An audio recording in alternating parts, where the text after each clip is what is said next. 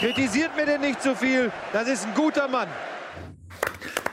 Moin Moin, hallo, herzlich willkommen zu Bundesliga live. Heute schon um 18 Uhr. Zu Recht. Absolut, denn wir haben natürlich zwei Spieltage im Nacken, ja, an die wir uns hoffentlich noch erinnern. Und äh, die wollen wir natürlich in unserer Spieltagsanalyse auch gebührend besprechen. Ja? Und dann haben wir heute einen fantastischen Gast. Herzlich willkommen, Etienne Gade. Das ist sehr nett. Schön, dass ich hier sein kann. Danke für Ja. die Einladung. Das ist natürlich Quatsch. Wir freuen uns sehr, dass er hier ist. Er ist wirklich äh, eine Trainerlegende. Er hat alles gewonnen, was man gewinnen kann, außer UEFA den Cup. Royal Beef. Und den UEFA Cup. Und das Nerd-Quiz bei uns auf dem Sender hat er auch noch nicht gewonnen. Aber trotzdem ist er jetzt hier. Willst du sagen? Herzlich willkommen, Michael Henke. Michael Henke. Michael, Schön, dass du da Danke, bist. danke. schön, dass du da bist. Moinsen. Freue mich auch. Lange nicht gesehen. Zwischen die geballte Kompetenz. Darf ich ganz kurz dazu was sagen? Gerne, Wir saßen mal bitte. Mhm. bei einer Autogrammstunde nebeneinander und dann habe ich so die Autogrammkarten nebeneinander gelegt. So. Und meine ist halt bei den Erfolgen relativ überschaubar gewesen und bei ihm stand halt Champions League, Weltpokal, DFB-Pokal. Dann sage ich nur, Michael, was ist mit dem UEFA Cup? Und dann sagt er eiskalt, na, wir haben halt immer Champions League gespielt. Ja, so ist Na, es. was Ich kann ja mal vorlesen. 2002 äh, Finale, warst du da nicht auch noch dabei? 2002? Ich hätte aber gerne auf den Titel verz Aber wann war das? verzichtet, wenn ich dafür in der ersten Bundesliga hätte spielen dürfen. Da hat es Ja. nur für die zweite Liga. Okay, aber ich lese mal gerade vor. Siebenmal deutscher Meister, viermal Pokalsieger, dreimal Supercup, fünfmal Ligapokal, zweimal Champions League, zweimal Weltpokal. Außerdem bist du auch noch äh, Lehrer, ausgebildeter, äh, was, Grundschule oder Gymnasium? Nee, Sekundarstufe 2 ist das früher. Äh, Sekundarstufe Also 2 Gymnasiallehrer. Gymnasiallehrer ist das. Und zwar für die Fächer Sport und Geografie Richtig? oder Erdkunde. Genau. Ja, ähm, also schön, dass du da bist. Äh, momentan aktuell, und das hatten wir hier, glaube ich, noch nie, ähm, Co-Trainer vom FC Ingolstadt, also quasi Im Amt. im Amt gerade, live am Puls der Zeit. Du Noch. Warst, du, war- du warst quasi am Wochenende im Stadion, als ihr gegen meine Eintracht gespielt habt. Da saßt du auf der Bank und konntest das ganze Elend Du bist schuld, dass Armin Fee jetzt keinen Job im mehr Prinzip hat. schon. Wie fühlt sich das du hast an? zumindest Michael? mitgeholfen. Das fühlt sich sehr schlecht an. Ja. Aber ich finde, du steigst schon direkt ein, denn äh, wir müssen an der Stelle sagen, wir haben dich äh, nicht nur verpflichtet für unsere aufgeblähte Zwei-Stunden-Sendung, sondern wir haben auch noch eine Sondersendung mit dir. Die feuern wir am Samstag ab, direkt ähm, vor den Spielen um 15.30 Uhr, also so ungefähr 14.30 Uhr. 14.30 Uhr, vielleicht auch ein bisschen früher, falls wir ein bisschen überzogen haben werden. Und ähm, jetzt wollen wir uns deswegen mit dir gemeinsam wirklich ausführlich der Spieltagsanalyse widmen und freuen uns sehr, einen absoluten Fachmann und Aktiven dabei zu haben. Und deswegen starten wir nämlich auch direkt mit unserer 24. Spieltag. 24. Spieltagsanalyse. Können wir mal hier alle Monitore irgendwie anmachen? So, da sind wir wieder.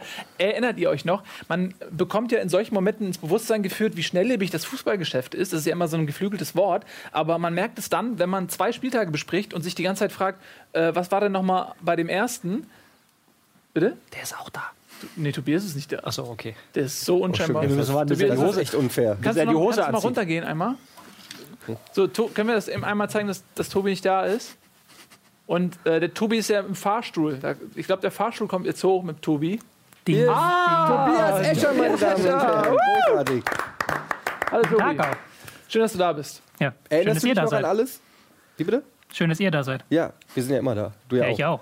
Stimmt. Äh, erinnerst du dich noch an alles? Also ich meine, es ist ja jetzt schon fast eine Woche her. Ist ziemlich schwierig. Ich habe leider keine so riesen Festplatte. Ich muss immer das löschen, was am Spieltag zuvor war. Deswegen mal gucken, was ich noch alles weiß. Ach echt? Was hast Ja, du denn? ähnlich. Äh, Ich hab's- Gameboy oder womit arbeitest du? Ich habe einen relativ großen Prozessor, aber Arbeitsspeicher ist nicht so geil und Festplatte ist halt nur extern, nicht? Wir werden es Okay. aber wir werden es gemeinsam mit Michael und, und Ralf äh, schaukeln. Wir Ja. fangen an mit der Partie vom äh, Dienstag. Hannover gegen Wolfsburg 0 zu 4. Und Ralf hat, ihr habt es nicht gesehen, aber wir haben kurz vor der Sendung noch drüber geredet.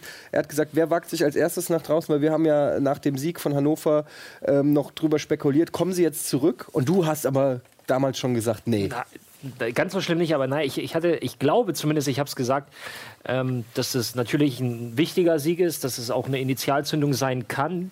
Wichtig wird nur sein, was folgt jetzt in den Spielen drauf. Und naja, ähm, das Ding gegen Wolfsburg dann zu Hause war relativ deutlich und ähm, hat dann irgendwie, glaube ich, so sämtliche Hoffnungen, ähm, die, die so möglicherweise aufgekommen sind, ähm, ja, im, im Keim erstickt.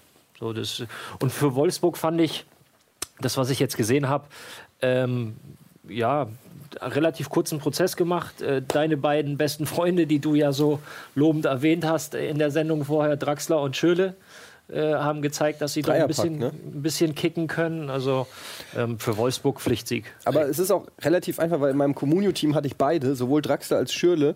Und immer wenn ich die Spieler verkaufe bei Comunio, gehen sie danach relativ steil in der Liga. Aber das, hast, das ist ja bei mir auch so, weshalb Ja. du immer die Spieler kaufst, die ich verkaufe. Vielleicht sollte ich die Spieler dann kaufen, die Wir du sollten verkaufst. irgendwas- müssen wir uns da einigen. Irgendwas stimmt wir da könnten nicht. unbesiegbar sein, wenn Ja. wir einfach immer so hin und her verkaufen würden. Aber es sieht, dass wir generell den richtigen Riecher Absolut, definitiv. Ähm, ja, äh, ich finde auch, Hannover hat äh, ne, ja, die kurze Euphorie ganz hart auf die Bremse gedrückt und ist mit dem Kopf gegen, gegens Lenkrad und hat sich auch eine A-Gebäude geholt. Äh, und ich wage mal zu behaupten, dass sie äh, auch im nächsten Spiel gegen ähm, äh, Bremen arge Probleme kriegen. Also ich vermute, das wird eine klare Angelegenheit für Werder Bremen. Ja, ähm, Tobi, erzähl doch mal, was ist denn da los in Hannover? Können wir die abschreiben schon? Ist, steht Absteiger Nummer 1 fest? Ja, letzte Woche habe ich sie relativ gelobt ähm, gegen Stuttgart. Das Ja. war ein gutes Spiel. Aber jetzt, wir haben es halt mit derselben Aufstellung wieder probiert. Dieses 4-4-2-0 ohne echten Stürmer. Ähm, das hat nicht so gut funktioniert jetzt gegen Wolfsburg, die tatsächlich mit Draxler vorne drin gespielt haben. Hatte ich auch noch nicht gesehen. Damit ein paar Anlaufschwierigkeiten hatten. Und dann aber sich irgendwann in der zweiten Halbzeit, als Hannover dann aufmachen musste, dann war es vorbei. Als kurzer Prozess, wie Ralf das schön genannt hat. Michael, du musst jetzt, ich weiß, dass das schwierig für dich ist, ne? Du bist in Amt und Würden. Wir alle wissen, das Fußballgeschäft ist, ist äh, sehr strikt. Ja, man muss immer ganz genau aufpassen, was man sagt, gerade wenn man irgendwie einen Job hat. Und äh, deswegen bist du wahrscheinlich jetzt versucht, dir auf die Zunge zu beißen. Diese Zunge müssen wir lösen hier. Ne? Also wir können hier wirklich frei Schnauze plaudern. Und das Gute ist, kein Schwein alles- sieht das. Kein Schwein Ich sieht wollte das. gerade sagen, das wird doch nicht übertragen. Das ne? wird nicht übertragen. Und Es wird übertragen, aber es sieht trotzdem keiner. ja, und auch, das, also von daher, du, also wenn vielleicht in 20 Jahren mal äh, gräbt das einer aus, aber du bist safe. Du kannst ja auch Okay. über Ralf Hasenhüttel lästern oder so, das ist völlig okay.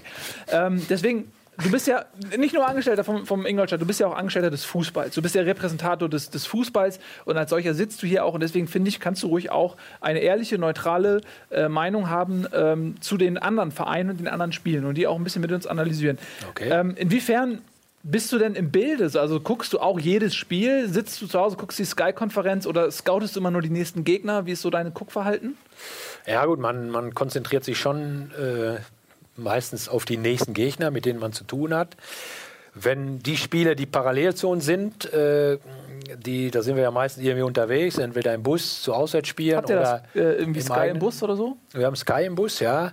Äh, Das fällt natürlich zwischendurch dann mal aus. Äh, Ach, das ist aber auf nicht der- Bus. Auf der, auf der Rückfahrt äh, von Frankfurt war ja dann abends das Spiel Dortmund gegen Bayern. Dann sieht man immer mal wieder was, aber okay, so hundertprozentig ist der Empfang halt nicht, weil es im Bus äh, ein bisschen schwierig ist. Ähm, aber man kriegt schon so einiges mit. Meistens gucke ich dann, wenn man gerade dann abends nach Hause kommt, äh, Sportstudio so irgendwo, wo Zusammenfassungen sind oder ich gehe äh, selber nochmal bei Sky alle Spiele, alle Tore. Also die Quellen versuche ich schon rauszusuchen. Mhm. Ganz die Spiele sehen funktioniert dann meistens nicht. Aber montags äh, Bundesliga ist für dich schon Pflichtprogramm. Auf jeden Fall. Absolut. Ich will ja im Bilde sein. Ja, man will ja auch die, die, die Spielszenen, die entscheidenden nochmal sehen. Ja, wir, wir formulieren das so blumig aus, das reicht. Also wir brauchen gar keine. Aber wir haben ja nächstes Jahr haben wir ja die Bundesliga. Aber du konntest ja zu dem Zeitpunkt quasi auch nicht so richtig gucken, weil ihr habt am gleichen Tag gespielt. Ingolstadt gegen Köln. 1-1, ein Punkt zu Hause. Gute Überleitung, ne? Ähm, wie war das für dich? Ja gut, äh, wir haben, glaube ich, da auch eine Chance gehabt, äh, drei Punkte zu holen, weil wir äh, insgesamt, glaube ich, wirklich auf Augenhöhe waren im FC Köln und äh, ähm, sind aber nicht unzufrieden, weil in den Spielen, die wir im Moment machen, ist oft die Zielsetzung auch, diese Mannschaften unter uns zu halten. Wir sind mit dem neunten Platz im Moment, sage ich mal, der Tabellenführer der Abstiegsrunde, weil ich glaube, alle, einschließlich uns, die ist hinter uns stehen, Zweiter, ne? dann sind die weit jetzt Vizemeister. ja, Vizemeister, genau. Und, äh, Und deshalb, und da versuchen wir uns natürlich auch zu halten. Klar, ein Dreier bringt dich dann weiter, aber in der Bundesliga haben wir jetzt auch erlebt, die Spiele sind wirklich so eng, ge gerade gegen diese Mitkonkurrenten. Und äh, wenn ich alleine dran denke, welche Probleme uns Modeste von den Kölnern äh, bereitet hat, dann war über 90 Minuten das Unentschieden schon okay. Modeste sprichst du an. Der war ja in Hoffenheim, hat nicht so funktioniert. Jetzt ist er nach Köln gegangen und ist eine echte Waffe. Äh, hat der an Qualität gewonnen? Wurde der in Hoffenheim falsch eingeschätzt und eingesetzt? Äh, weil jetzt würde man vielleicht in Hoffenheim einen Modeste ganz gut gebrauchen können, oder? Das ist richtig. Nur zu Zeiten, als Modeste in Hoffenheim war, haben die Hoffenheimer halt ein höheres Niveau gehabt und äh, vielleicht auch Konkurrenz entsprechend äh, auf seiner Position gehabt, wo sich die, die Trainer oder der Trainer, der jeweilige Trainer äh, gegen ihn entschieden hat. Ich finde ihn, ich fand ihn damals schon interessant, wenn ich ihn mal gesehen hatte, aber glaube, äh, die Spielweise in Köln, wo er vorne quasi alleine das ganze Feld für sich hat und, und, Mhm. und sich über ihn hinbewegen kann, weil er sehr laufstark ist und seine Schnelligkeit ausspielen kann. Äh, und die Kölner sowieso auch ein bisschen aus einer guten Deckung dann äh, mehr so im Konter, im Umschaltspiel spielen. Das kommt ihm, glaube ich, sehr zu, zu Und Potenzial. ab und zu kriegt er auch mal brauchbare Flanken. Ne? Risse, Ab und schlägt zu. gute Flanken. Ne? Risse schlägt schnell und gute Flanken aus dem Halbfeld. Und äh, erstens ist er mit dem Kopf ganz gut und zweitens äh, kann ich mich auch an Szenen erinnern, wo er dann da einen guten Riecher hat, den Fuß noch dranbringt, auch wenn er nicht immer ins Tor geht. Aber du hast permanent als Gegner ein Problem, weil er immer gefährlich ist. Manchmal fällt er auch einfach um, weil, weil er denkt, dass er einen Kopfstoß gekriegt hat. Ja, das passiert auch mal. Das passiert auch schon mal. Ich noch mal eine ganz kurze Frage zurück zum Hannover-Spiel. Ne? Ähm, äh, aus Trainersicht. Äh, Da hat Hannover jetzt den Trainer gewechselt zur Winterpause. Ähm, Scharf hat das Ruder übernommen. Wie, also es gibt ja so Statistiken, die das immer widerlegen, ja, dass, dass es diesen Effekt gibt, dass ein neuer Trainer auch mehr Punkte garantiert. Wie schätzt du die Situ- die Situation ein? Da kommt jetzt ein Thomas Scharf. Wie viel kann ein neuer Trainer in so einer Situation überhaupt bewegen? Also wir haben uns ja im Winter zum Beispiel auch Gedanken gemacht. Wo können wir vielleicht uns nochmal verstärken, weil wir auch die, die Anstrengungen der Mannschaft um uns herum gesehen haben, wo ja Hannover auch zugehört hat oder gehört. Ähm, und aber als ich dann gesehen habe, äh, gut, neuer Trainer, das muss der Verein vor Ort entscheiden. Ich denke schon, dass man äh, erwarten konnte, dass Thomas Schaaf da Linie reinkriegt und dass sie dadurch äh, irgendwie äh, ja, wieder besser spielen, sicherer werden. Äh, da habe ich schon mit gerechnet. Was, wo ich nicht so von überzeugt war, dass sie fünf, sechs Neuzugänge haben sie, glaube ich, geholt. Ich weiß nicht genau. Eine ganze Menge. ja. Äh, und, und, und das geht meiner Meinung nach selten gut, weil du im Winter auch nicht so viel Zeit hast. Die Vorbereitung ist kürzer, äh, du kannst sie nicht so ähm, in das Mannschaftsgefüge einfügen, wie, wie das nötig wäre. Und da bin ich eher immer skeptisch, äh, dass das was bringt. Außer du hast eine klare, du hast ein klares Problem, was weiß ich, ein, ein, ein, wie bei Bayern, Innenverteidiger verletzt sich oder zwei, du hast keinen äh, adäquat mehr im Kader, da musste, musste was machen. Äh, wenn der. Ralf Gunesch nicht kriegst, musste irgendwas machen. Der ist bei uns. Das ist, sorry, er hat unterschrieben. Ist, tut mir leid, 10 Jahres Knebelvertrag. Genau. Ähm, okay, aber wie, wie ist das denn so im Training? Du sagst äh, sechs neue, halbes Dutzend irgendwie. Dann, du hast ja eigentlich auch so, einen- so einen Automatismus im, im Trainingsbetrieb, so in der Kabine, so feste Plätze, äh, feste Rituale. Dann kommen da sechs neue Leute und äh, das ist ja so irgendwie äh, komplett neues Gemenge. Ja? Also man muss sich neu aufstellen, man muss sich vielleicht Dinge, die man sich sicher wähnte, neu erarbeiten. Dann kommen Leute, die stellen Ansprüche, da sitzen Leute in der Kabine auf deinem Platz. So, was, Klar. also ist das, ist das förderlich oder ist das, kann es auch nach hinten losgehen, so, so viele neue Leute? Das kann auch nach hinten losgehen, aber im Grunde willst du das ja. Du willst ja neue Impulse, weil du vorher, so konnte es ja auch nicht weitergehen. Insofern verstehe ich auch, dass die Hannoveraner was gemacht haben, aber es muss eben nicht funktionieren.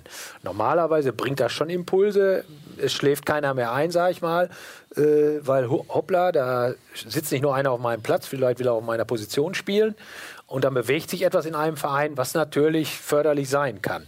Aber es muss nicht funktionieren, weil die, weil die Typen auch irgendwo zusammenpassen müssen und weil du einfach den Faktor Zeit sehen musst. Du brauchst Zeit. Wir mit Ingolstadt, das, was wir heute spielen, ist wirklich eine, In eine Entwicklung der letzten anderthalb, zwei Jahre. Ähm, und daran schon sieht man, dass man einfach Zeit braucht. Und das ist dann auch für einen erfahrenen Trainer wie, wie Thomas Schaaf wahrscheinlich schwierig äh, in der Kürze hinzukriegen. Gut, das nochmal kurz zu Hannover. Ingolstadt- Tobi, du nix zustimmt. Wolltest du noch was? Ja, du nickst auch so, du guckst auch schon so. Naja, weil ich, ich fühle mich natürlich wegen der Eintracht, äh, das kannst du auch alles eins zu eins auf die Eintracht gerade übertragen. Ähm, gerade auch in, in der Winterpause fünf Spieler gekauft, wovon drei, glaube ich, nicht mal im Kader sind. Aber ähm, ja, deshalb Es ist halt die klassische Bundesliga-Methode so ein bisschen, dass man, wenn es schlecht läuft, dann in der Winterpause guckt, dass man fünf Leute reinholt und dann merkt man, okay, es funktioniert doch nicht und dann plötzlich drei Spieltage nach der Winterpause wird der Trainer gefeuert und der neue Trainer ist dann der Gelackmeierte, der dann ohne Vorbereitungszeit mit den Spielern was machen muss. Das, gibt finde ich immer kritisch. Wir haben ja auch oft über Mainz schon gesprochen, die wir gelobt haben, Mali nicht abgegeben zu haben. Halt Vereine, wo du merkst, okay, die kaufen im Winter dann nur das Nötigste ein. Also nur das, wo sie wirklich merken, wir brauchen was. Zum Beispiel Lescano bei Ingolstadt haben wir halt gesehen, okay, wir haben da eine Schwachstelle im Kader und kaufen dann ein. Mainz Donati für Ja, die Re Rechts Mainz Donati, genau. Rechtsverteidiger-Position. Ja. Ja. Es ist ja auch Druck, es, es kommt ja auch Druck von allen Seiten. Und natürlich bei den großen Clubs äh, wie, wie Frankfurt, äh, Berlin, äh, natürlich mehr Druck äh, über Medien. Und dann glaube ich manchmal auch Sportdirektoren, Vereinsvorstände sagen sich dann, wenn wir jetzt nichts machen, dann ähm, kriegen wir erst richtig nachher Kritik. Ähm, also wir müssen was machen. Und da bezweifle ich eben, ob man dann wirklich gute Entscheidungen macht oder das nicht oft Aktionismus ist, wo man eigentlich, wo ist denn noch einer auf dem Markt? Und im Winter ist sowieso schwieriger nachzuf nachzuverpflichten. Ähm, und wo dann, glaube ich, oft die Entscheidungen nicht so glücklich sind.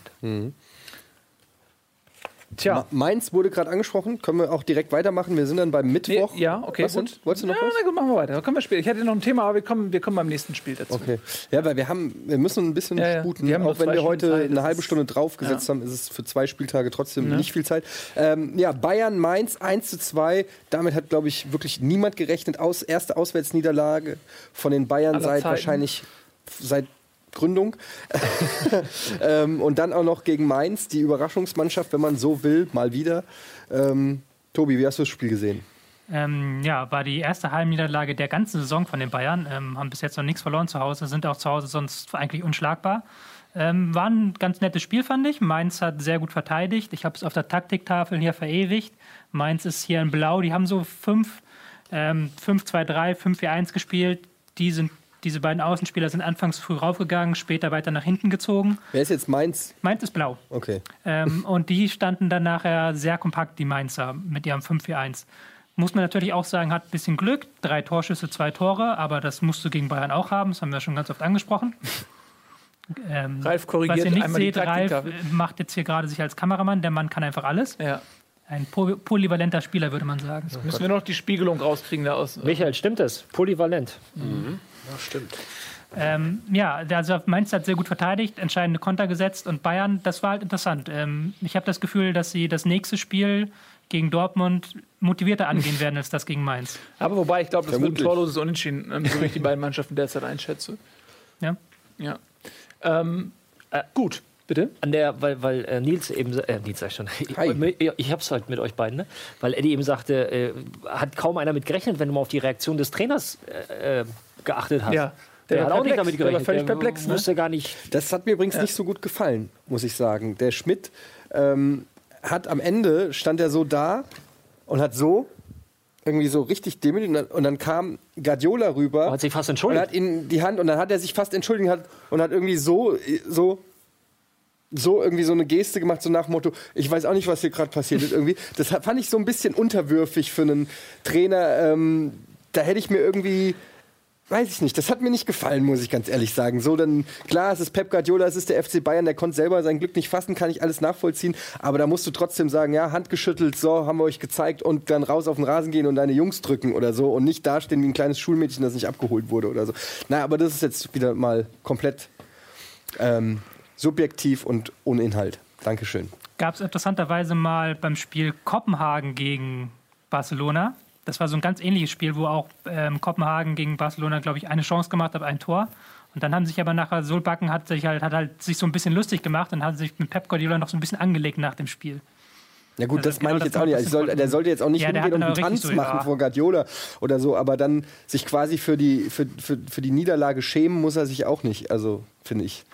Was ist denn äh, Thema Mom- Momentum, Michael? Ne? Also wie wichtig ist das, dass du auch so ein bisschen der Glück der, äh, des Moments hast, wie eine Mannschaft drauf ist? Also äh, Leverkusen zum Beispiel hat gerade sehr viel Verletzte und ein Trainer, der sich selbst äh, aus, der, äh, aus dem Spielertunnel, äh, sag ich mal, gestikuliert hat. Ähm, jetzt wäre vielleicht ein ganz guter Zeitpunkt, um gegen Leverkusen zu spielen. Also wenn ich jetzt zum Beispiel äh, Bremen wäre, würde ich mich freuen, wenn ich jetzt in Leverkusen spielen müsste. Ähm, Siehst du den Gag jetzt die ganze? wie, zieh ich immer durch. Wie, wie ist das ähm, jetzt bei, bei Bayern Mainz gewesen? Hat äh, Mainz auch ein bisschen Glück gehabt, die Bayern zu einem Zeitpunkt bekommen zu haben, wo es so ein bisschen auch mal fällig war? Ja, auf jeden Fall. Also wir haben das ja auch schon erlebt äh, vor, vor der Winterpause, wo wir zwar 2-0 verloren haben gegen Bayern, aber auch die Bayern doch 60 Minuten ganz gut bespielt haben. Sag ich mal, etwas sehr optimistisch, ähm, aber wirklich gut ausgesehen hatten, was einerseits an unserer guten äh, Leistung lag, aber auch daran, dass zum Ende der Hinserie schon die Bayern Probleme hatten, viele Verletzungen, sie konnten nicht mehr so viele rotieren, sie waren etwas, haben eigentlich nur noch auf Ergebnis gespielt, dass sie irgendwie die Spiele über die Runden kriegen. Und äh, ja, bei Leverkusen ist es jetzt ähnlich. Ja, sie haben ja einen riesen, riesen Lauf gehabt, äh, haben auch Qualität in der Mannschaft. Ähm, und klar überlegst, unsere beiden Spiele sind zum Beispiel diese Saison Bayern und Leverkusen. Und klar, bei Bayern hoffst du, dass die dann schon durch sind und keine Punkte mehr brauchen für die Meisterschaft. Ähm, vielleicht im Champions League Endspiel schon stehen und sich darauf konzentrieren können äh, und dann nicht mehr sich so sehr auf Ingolstadt konzentrieren. Also die beiden Faktoren, je nachdem, was braucht die Mannschaft noch. Oder bei Bayern hat man es ja auch gesehen, letzte Saison oder vorletzte, nee, letzte Saison war es, wo sie dann zum Schluss äh, wirklich äh, alle Spieler spielen lassen, die irgendwo im Kader sind äh, und, und ein FC Bayern-Trikot haben. Ähm, das sind dann natürlich so Situationen, wo du dann von profitieren kannst. Insgesamt glaube ich, äh, wird sich das über eine Saison ausgleichen. Wir haben zum Beispiel äh, in der Hinserie das zweite Spiel der Saison gegen, gegen Borussia Dortmund gemacht. Da hatten die Dortmunder mit den Qualifikationsspielen, ich glaube, sechs Spiele hintereinander gewonnen mit mindestens immer fünf, sechs Toren Unterschied. Also äh, wahnsinnigen Lauf hatten die und da waren wir chancenlos, obwohl zur Halbzeit noch 0-0 stand, aber wir hatten keine Chance gegen die. Äh, berechnet man das? Äh, erwähnt man das der Mannschaft gegenüber so? Heute ist ein guter Zeitpunkt, heute kriegen wir sie, die sind schwach heute. Ja gut, wir machen ja eine Videoanalyse vorher und, und, und äh, gut, überlegen uns dann schon, nicht nur den Ist-Zustand des Gegners zu beschreiben, sondern vielleicht auch, machen wir den Gegner lieber ein bisschen stärker, damit wir den nicht unterschätzen. Oder machen wir den Gegner ein bisschen schwächer, wenn jetzt wie vielleicht gegen Bayern äh, der eine oder andere ein bisschen zu viel Respekt haben könnte. Ähm, und da kommen natürlich so, so, so Sachen mit hinein, dass wir sagen, Mensch, die haben die letzten drei Spiele eigentlich mit Glück gewonnen, obwohl sie Qualität haben. Äh, Jungs, da müssen wir uns nicht vor in die Hose machen. Warum lachst du so? Weil unsere Zuschauer einfach alles mitkriegen. Und da schreibt einer, Laptop wurde gedreht, Eddie schaut in den Chat. Was natürlich nicht stimmt. Das ist natürlich äh, richtig, dass es nicht stimmt. Gut, ähm, kommen wir zum nächsten Spiel. Müssen wir das machen? Ich weiß es nicht. Schalke, Schalke gegen HSV. War doch nicht so schlecht vom HSV. ja, doch, ja. Und ich habe also- noch zu dir gesagt, das war ja die Partie von Schalke nach der Partie von der Eintracht gegen Schalke. Und da habe ich noch Ja. zu dir gesagt, also wenn Schalke so spielt, wie sie gegen die Eintracht gespielt hat, dann ist da was. Haben sie leider nicht. Ist da, naja, aber der HSV ist jetzt auch, also Also ich habe, äh, äh, ich sehe es ein bisschen anders. Ich fand Schalke sehr stark. Ähm, ich, äh, HSV ist durch einen Fehler von Neustädter 1 in Führung gegangen, hat dann den Fehler gemacht, zu sagen, okay, ich höre jetzt hier auf zu spielen, das reicht mir. Haben vergessen, dass das Spiel noch 85 Minuten weiterging. äh, und dann hat Schalke richtig aufgedreht und äh, hat viel, eine Vielzahl von Chancen gehabt und äh, der Sieg war auch hoch verdient. Das 3-2 letzte Minute durch Katscher ist Ergebniskosmetik, aber ähm, ein hochverdienter Sieg kann man gar nichts gegen sagen. Und der HSV hat, glaube ich, Schalke so ein bisschen aus der Krise geholfen auch. Ähm, das ja, ist mein, meine Analyse. Also ich habe Schalke ganz viel stärker gesehen als gegen die Eintracht. gut, ich habe das Spiel auch gegen HSV überhaupt nicht gesehen. Achso, Tobi, was sagst du denn? Ja, war, also war so. Bei gegen äh, Eintracht haben sie ja komplett defensiv gespielt. Da hatten wir diskutiert mit den äh, zwei Außenverteidigern als Außenstürmer, wo sie sehr passiv waren. Und Sané und Meier auf der Bank. Und Sané und Meyer auf der Bank. Sané war jetzt, glaube ich, auch auf der Bank gegen HSV. Peter Neuro hat gesagt, er möchte Sahne genannt werden, Sahne, weil er genau. ein Kind des Ruhrpots ist. Entschuldigung, Sahne natürlich. Ähm, saß auf der Bank, aber ähm, Schöpf hat gespielt, auf der anderen Seite ähm, Belhanda. Und das hat gut funktioniert. Also haben offensiver gespielt damit. Und wenn sie, da haben sie natürlich ein, zwei Chancen zugelassen, haben natürlich auch am Ende wieder das Spiel nicht kontrolliert und haben es nochmal so ein bisschen scharf gemacht mit dem 3-2. Aber grundsätzlich gefällt mir das Gegen besser. zehn Mann. Ja, Ne? Muss man dazu sagen. Giroud, Michael. Hast du die Szene vor, äh, vor Augen, Johann Giroud, die rote, gelb-rote Karte? Ich weiß nicht, ob ich schilder sie dir und für Ja. die Zuschauer, wer es nicht weiß, guckt ja nicht jeder 90 Minuten HSV jede Woche. Äh, Johann Giroud, Kapitän, erfahren, Schweizer Nationalspieler, äh, holt sich eine gelbe Karte ab, Foul äh, irgendwie kurz vorm Strafraum, kann man sagen, okay, taktisches Foul, er stoppt den Spieler auf dem Weg zum Tor. Zwei Minuten später oder was, am Arsch der Heide an der Außenlinie, äh, 30 Sekunden vor dem Halbzeitpfiff, senzt der völlig unnötig den Belhanda um und kassiert die gelb-rote Karte. Wenn du sowas siehst, oder Beispiel Abraham mit dem, mit dem geilen Handspiel jetzt äh, letz, äh, letzten Spieltag, was, was macht man da als Trainer? Dreht man da so ein bisschen durch innerlich? Oder faltest du den Spieler zusammen? Oder, oder sagst du nur, ey, es tut mir leid, dass, dass du jetzt ein bisschen doof warst und alles gesehen haben? Ja, gut, klar. Man, man versucht als Trainer, glaube ich, da immer sachlich zu bleiben, aber im ersten Moment fährst du natürlich aus der Haut. Äh, passieren immer wieder Dinge, da, davon lebt ja unser geliebter Fußball, äh, die du nicht begreifst, die du auch nicht vorhersagen kannst, wo du auch äh, auf, den, auf den Spieler einreden kannst, äh, auch im Vorfeld und plötzlich passiert es dann aus der Emotion. Gut, jeder, der mal selber auch gerade im Leistungssport gestanden hat, weiß, dass da Dinge passieren, die du dir vorher nicht vorgenommen hast ähm, und dass du dich nicht immer unter Kontrolle hast. Ähm, also ich selber bin auch schon vom Platz geflogen. Von daher kann sowas passieren, aber äh, dann mache ich das dicke Aber. Äh, du musst einfach als Profi äh, wissen, in den Spieltag reingehen, in das Spiel reingehen, wie viel auf dem Spiel steht. Und dann verlange ich von einem, auch Giroud, der schon ein paar Spiele ähm, auf, auf, auf der Brust hat, äh, dass er das im Moment realisieren kann. Aber wie gesagt, passiert immer wieder. Äh, mit- wie, sie, Oft unverständlich. wie sehen das denn die Spieler? Also ich jetzt mal unabhängig vom Trainer, ähm, ist so eine Aktion auch jetzt, du hast gesagt, Abraham, das Handspiel äh, jetzt gegen Ingolstadt mit dem anschließenden Elfmeter, ist man dann nicht auch, also das kann ja auch für viel Unmut unter Mitspielern stehen, die sich den Arsch aufreißen, die kämpfen, die machen und so weiter und so fort. Und dann kommt so eine dumme Aktion vom Mitspieler oder Ralf, du kannst ja auch was dazu sagen. Will man, schreit man den dann an in der Halbzeit und sagt dem, was bist du eigentlich für ein Penner oder, oder peppelt man den auf oder so? Weil, also das ist ja schon auch, er macht's ja dann auch der gesamten Mannschaft kaputt. Also ähm, bei solch unglücklichen Aktionen, ich formuliere es mal ganz diplomatisch, ähm, ja, natürlich weißt du, dass das Kollektiv komplett geschwächt wurde. Ähm, aber du hast dann in der Halbzeit echt andere Probleme. Also dann geht es dann wirklich nur, du kommst in die Halbzeit und dann geht es darum, okay, wir sind jetzt zehn Mann. Wie machen wir das jetzt? So, dann stehen die Trainer vorne, die überlegen sich dann halt die ersten drei, vier, fünf Minuten was, treten dann vor die Mannschaft, sagen, okay, wir stellen so rum, wir machen das jetzt, du schiebst dahin. Ähm, der, der Spieler weiß schon, was er da veranstaltet hat. Und ja, im Nachgang gibt es dann auch sicherlich mal einen Spruch, aber du hast in der Halbzeit während des Spiels keine Zeit für sowas. Du, oft, entsch- oft entschuldigt sich ja auch so ein Spieler nachher. Weil er dann sagt, merkt. Leute, tut mir leid, ich habe Scheiße gebaut. Äh, und eine funktionierende Mannschaft, die steckt das auch weg. Äh, wie gesagt, unser Pascal Groß hat ja dann beim nächsten Spiel da auch gegen Frankfurt äh, ähm, Gelb-Rot. Gelb-Rot gekriegt. Ja, auch eine Aktion, die so eigentlich auch nicht passieren darf.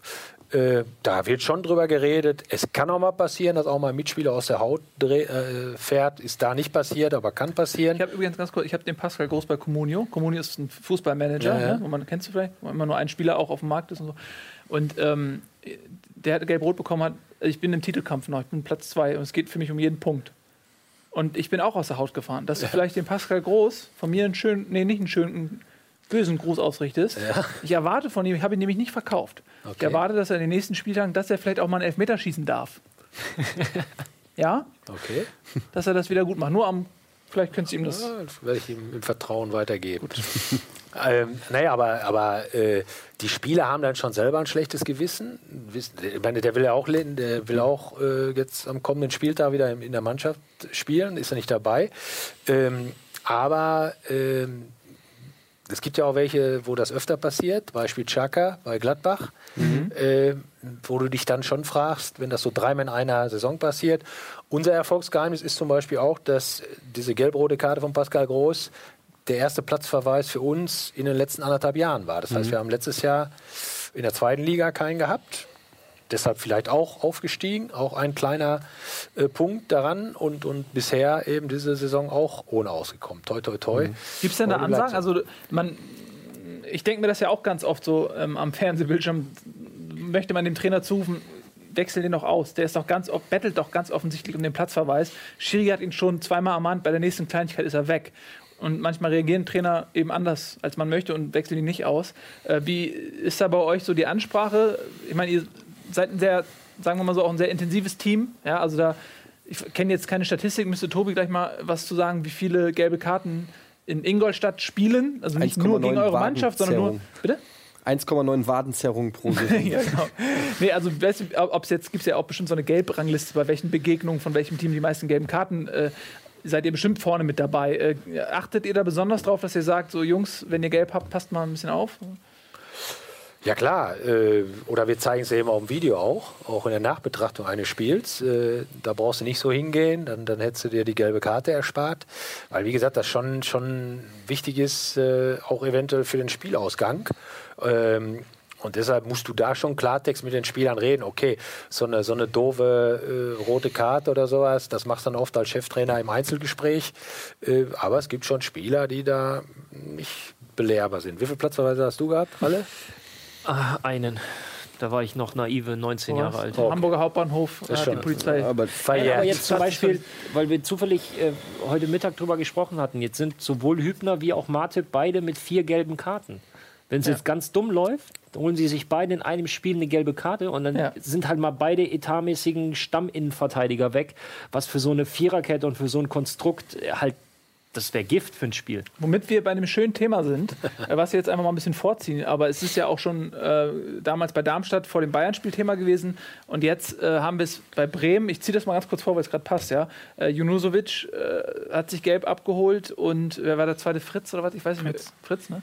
Und Junu- Junusovic, es ist ja so herrlich naiv. Ich finde das total erfrischend, dass in diesem abgeklärten Fußballgeschäft sich ein Spieler hinstellt und einfach die Wahrheit sagt. Ich finde das eigentlich toll. Aber äh, das Problem mit der Wahrheit ist, er hat halt zugegeben, dass er sich absichtlich die gelbe Karte geholt hat, die fünfte, um gegen Das die hat er Bayern. so gesagt? Ja, er hat, ha, hat er in die Kameras gesagt und ähm, Hat gelächelt. hat gelächelt dabei und hat also wirklich frohen Mutes verkündet, ich habe mir eine gelbe Karte abgeholt, damit ich gegen die Bayern gesperrt bin. Darf, und das darf man nicht? Oder und das ist die Frage. Das ist die Frage, weil es ist ja, es macht wahrscheinlich jeder. So, es ist wahrscheinlich auch irgendwo ein Stück weit clever, aber es ist natürlich auch ein bisschen hinterfotzig und verboten mit Sicherheit. Jetzt ermittelt der, der Kontrollausschuss. Echt? Ja, was? Man muss vielleicht dann nochmal dazu sagen, also Junusovic hat tatsächlich, ein, der hat bei einem Freistoß, ist er mehrmals aus der Mauer gelaufen, hat sich dadurch die gelbe Karte provoziert. Und der Durch meint, Zeitspiel beim Stand von 4 zu 1, ja. ja, genau. Ist Und er hat dann, er hat dann nach dem Spiel halt gesagt, ihm ist es lieber, wenn er das so macht, als wenn er jemanden umfault.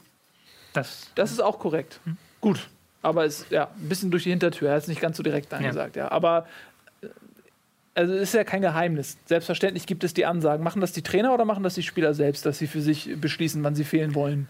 da kann ich vielleicht auch nochmal eingreifen kurz. Ähm, Ja, klar. Weil Skripnik hat nämlich gesagt, das war, ich weiß nicht, ob er es als Aussage, um sich zu schützen, er hat gesagt, das war keine Aussage von ihm, er möchte natürlich das Bayern-Spiel gewinnen, das haben die Spieler unter sich ausgemacht. Ja, Das hat Skripnik behauptet. ja, hat er gesagt. Weiß man nicht. Ist das so, Michael? Wie ist da so die Regelung? Also jetzt, ich will natürlich nicht ähm, anderen Trainern widersprechen, weiß nicht, wie die das regeln. Äh, klar ist, dass äh, sowas früher dann thematisiert wird, ja, und äh, die Spieler das äh, normalerweise nicht so aus eigenen Stücken machen würden. Ja. Ähm, wir haben das Problem gehabt, zum Beispiel vom Bayern-Spiel, da hatten wir auch zwei Spieler, glaube ich, äh, mit, mit gelben Karten, mit vier gelben Karten, aber jeder wollte in Bayern unbedingt spielen. Da wir Mhm. Sollte also- man ja auch meinen. da Das ist wir doch also, das hatten wir- Highlight. also wir haben das auch nicht thematisiert, aber wir Ja. hatten gar keine Chance. Wir haben im Trainerteam darüber gesprochen, Ja. dass nicht schlecht wäre, wenn da mal einer aussetzt äh, gegen Bayern, weil die Chancen da was zu holen sowieso gering sind. Und, äh, und dann haben wir aber, Ralf und ich, wir haben dann da gesessen und haben gesagt, weißt du was, komm, vergiss es, äh, die sind so heiß darauf. Äh, von denen hat ja noch keiner in der Allianz Arena gegen Bayern München gespielt. Ähm, komm, äh, kannst du sowieso nichts machen. Ne? Ähm, also, ich meine, wenn die Regeln so sind, halte ich es auch für legitim, dann halte ich es auch, ja, auch wie, wie, wie Darmstadt das gemacht hat, sind sie eben clever, ja, weil es ist natürlich kein Nachteil, wenn du fünf gelbe Karten da absitzt, zum Beispiel gegen Bayern, und anschließend quasi im Rest des Abstiegskampfes hast du alle Spieler immer zur Verfügung. Aber man kann das ja noch weiter stricken. Man kann ja sagen, ich, die Planung geht ein bisschen weiter. Äh, ist, man denkt nicht nur ab der vierten gelben Karte darüber nach, sondern man kann auch schon ab der zweiten, dritten gelben Karte darüber nachdenken. Pass auf, ich spiele in drei, vier Wochen. Es gibt ja auch Spieler, die sind weniger gelb gefährdet als andere aufgrund der Position oder des, des, der Mentalität. Ja, äh, Stichwort Granit Xhaka. Äh, wenn ich jetzt Innenverteidiger oder Sechser bin, habe ich vielleicht äh, ein höheres Gefahrenpotenzial für eine gelbe Karte als ein Stürmer. Dass man dann sagt, okay, pass auf, äh, in, in vier Spieltagen kommen die Bayern, hole ich mir jetzt nochmal irgendwie zwei gelbe Karten ab, drei habe ich. Oder so, ja. Also es wird ja eigentlich immer absurder. Ja, aber du darfst ja auch nicht vergessen, dass ein Spieler auch immer noch auf die Situation reagieren muss, äh, die passiert. Also manchmal Foul, also es gibt ja auch gelbe Karten, die durch einen Foul entstehen, dass du einfach machen musst oder, oder so, ne? Und das nimmt, dadurch nimmst du dir die Entscheidung ja dann auch weg, wenn du schon ähm, frühzeitig Das auf sowas meint ja, so- also als Stürmer oder so kommst ja, du eher klar, aber ich denke, natürlich gibt es auch, wenn, wenn wir zum Beispiel noch mal die Saison nehmen unter Armin Fee, den weiß ich, ob man den noch kennt, Ex-Trainer von Eintracht Frankfurt, ähm, der äh, ja, glaube ich, in seiner letzten Saison bei der Eintracht äh, die Spiele gegen Dortmund und Bayern im Prinzip freiwillig hergeschenkt hat, oder Ne, aber seine besten Spieler geschont hat oder rausgenommen hat und eine B11 quasi gegen Dortmund und Bayern aufs Feld geschickt hat nach dem Motto, naja, da, da gibt es für uns eh nichts zu holen, dann habe ich die lieber fit für einen Abstiegskampf so ungefähr. Also diese Überlegung gibt es vom Trainer. Und die sind natürlich auch legitim aus, aus taktischer Sicht, sage ich mal. Aber aus Fansicht, sage ich mal, ist es für mich ein Armutszeugnis, weil für mich geht es hier immer noch um Sport und um, um sowas wie eine Ehre äh, und zu sagen, ich bin Sportler, ich bin Leistungssportler, ich will in den Wettkampf gehen, egal gegen wen, egal ob es die beste Mannschaft ist oder die schlechteste, ich will da auf den Platz gehen und ich will zeigen, dass ich da mithalten kann und ich will gewinnen. Ich will auch gegen Bayern gewinnen, ich will gegen jeden verdammten Verein gewinnen. Und dann sehe ich sowas wie Mainz und die gehen da raus und nehmen den Kampf an, auch Ingolstadt, die gehen nach Mainz und die nehmen den Kampf an und das ist auch eine Frage von dem, was vorgelebt wird. Ja? Also was das Trainerteam äh, vorlebt und sagt, nee, passt auf, hier wird überhaupt nicht, hier holt sich keiner eine gelbe Karte und hier wird keiner geschont, sondern wir gehen da jetzt raus und wir bieten den Bayern Paroli. Und wenn du dann untergehst, okay, Pech, dann ist es halt so. Aber ich glaube, langfristig hast du dafür eine integere Gruppe, eine motivierte, eine hungrige Truppe. Äh, und das ist besser, als hinzugehen und zu sagen, ich schon jetzt mal meine besten Spieler, dann ist es eh egal für die Bayern. Ich weiß nicht, von der Einstellung her und vom Vorleben und von der Moral.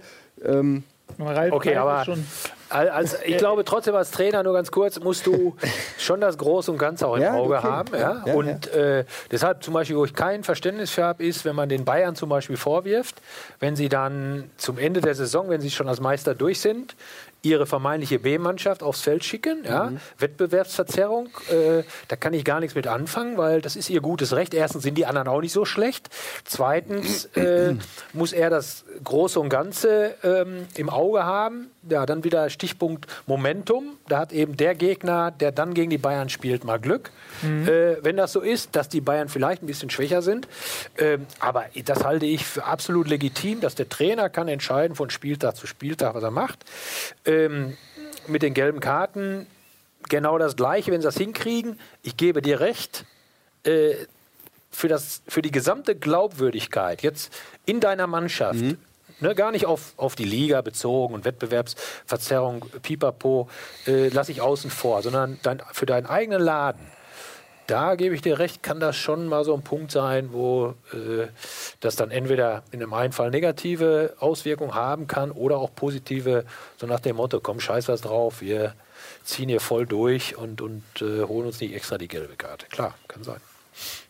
Du wolltest das sagen, du, du warst müssen auch ja, weitermachen, Sprung, ne? ne? auf dem Ich finde ich, ähm, ich find, äh, ich find Eddies Einstellung wahnsinnig, ähm, ja, das ist fast schon romantisch. Du, du, hast einen gewissen, du hast einen gewissen Idealismus, das ist auch alles toll. Aber nehmen wir jetzt mal, jetzt hat nicht Darmstadt vor, das Bayern-Spiel, sondern Frankfurt. Und dann fehlen dir theoretisch Meier, äh, Zambrano, Stendera und äh, wie heißt der die fehlen Mexikaner? übrigens alle wirklich. Ja, aber Fabian. und Fabian. Ja. So. Und dann holen die sich aber gegen Bayern, holen, die, holen sich drei davon, die fünfte gelbe, weil sie machen und tun und, und arbeiten und grätschen und kämpfen. Und holen sich drei Leute die Sperre für die Woche drauf im Spiel gegen Bremen. Direkten Konkurrenten. Dann will ich nicht sehen, wie du hier unter der Decke hängst und die drei vollpöbelst. Wie man so doof sein kann macht er vor einem hier? Spiel wie er Werder? Wie, wie man so doof sein kann vor einem so wichtigen Spiel wie einem direkten Aber- Konkurrenten sich die fünfte Gelbe zu holen. Ja, okay, das ist dann spielsituationsabhängig, dass ich dann sage, da hätte er besser sein Bein nicht hingehalten. Aber generell würdest du Ja, aber dann will ich sehen, wie du abgehst, wenn er sein Naja, Bein nicht hält. Glaub mal, ich, ich bin lange genug Eintracht-Fan. Ich habe hab oft genug gegen die Bayern gespielt und ich habe noch nie ge gedacht, ah, warum stellt er denn jetzt die Guten auf? Also jedes Mal will ich da will ich die besten Spieler auf dem Feld sehen, top motiviert, weil ich auch jedes Mal denke, heute geht was. ja, ist so. Und man sieht es ja auch an Mainz, es kann ja auch was gehen. Also es ist ja nicht, es ist die, die, also klar, es sind die Bayern, aber die spielen auch nur Fußball. Fußball, ja. Und ähm, ich, ich weiß nicht, als, als Sportler, wenn ich mich, wenn ich Profifußballer wäre, dann will ich da rausgehen und dann will ich gegen Ribery, dann will ich gegen Robben, dann will ich gegen Costa und so weiter. Da, ich will gegen die spielen und mich gegen die behaupten. Also es tut mir leid. Und wenn, wenn du als Profisportler sagst, ach nee, dann lieber, lieber nicht gegen die Bayern, äh, sorry, dann also Nein, das ist ja, das kommt ja auch nicht. Ja. Das kommt ja auch nicht von den Spielern. Ja, okay, das ist klar. dann- Also die wollen spielen, das ist logisch. Äh, nur ähm, das, das kommt dann eben vom Übergeordneten, sprich Trainer und Verantwortliche, die sagen, Mensch, und da musst du natürlich einen Unterschied machen zwischen Mainz und zwischen, ja, sagen wir Darmstadt oder Ingolstadt, weil die einen stecken im, Abseits, im, im Abstiegskampf und die anderen haben eine relativ gute Ausgangsposition. Ne? Denen geht es dann schon ein bisschen besser. Gut, äh, wir sind auch auf dem Sprung jetzt äh, Richtung Werbung. eins aber vorher achso. möchte ich Tobias noch Okay. einmal fragen. Nee, wenn Werbung ist, dann. Nein, nein, komm, du hast, Äh, für dich ist immer Zeit. Was ich noch sagen wollte, die UEFA handhabt es übrigens so, dass sie bei solchen offensichtlichen Fällen immer zwei Spiele Sperre gibt. Das macht man seit Mourinho das mal angefangen hat und seitdem gibt man da einfach zwei Spiele Sperre. Mhm. Und weißt du auch, ähm, wer da entscheidet, was offensichtlich war und was nicht? Also die Kommission, also die sind, da Gucken relativ auch, die sind auch relativ großzügig, was das angeht. Gut, aber weil das ist ja ein Problem, man kann ja dann auch nur die Dinge bestrafen, wo es dann wirklich auch offensichtlich ist. Ne? Das ist dann auch Wenn es zum Beispiel ja. einer im Interview zugibt. Dann zum Beispiel, ja. Aber jetzt ist eben die Frage, willst du die Ehrlichkeit ja, ähm, eines Junusovic bestrafen und die Darmstadt-Spieler wiederum, wo es genauso offensichtlich war, sind mit einer Strafe davongekommen? Es ist auch echt schwierig. Also, wie will man das äh, vertreten? Nun gut, wir machen jetzt ein bisschen Werbung. Äh, dann hangeln wir uns natürlich noch den, durch den 24. Spieltag durch mit ein bisschen mehr Geschwindigkeit, weil der 25. ist, glaube ich, bei allen noch ein bisschen präsenter. Ähm, und dann reden wir natürlich auch noch mal ähm, äh, ein bisschen über Ingolstadt und äh, die Art und Weise, äh, wie Ingolstadt spielt, denn das war bei uns äh, war auch Thema ja, in den letzten beiden Folgen. Von daher bleibt auf jeden Fall dran. Es wird sehr interessant. Bis gleich.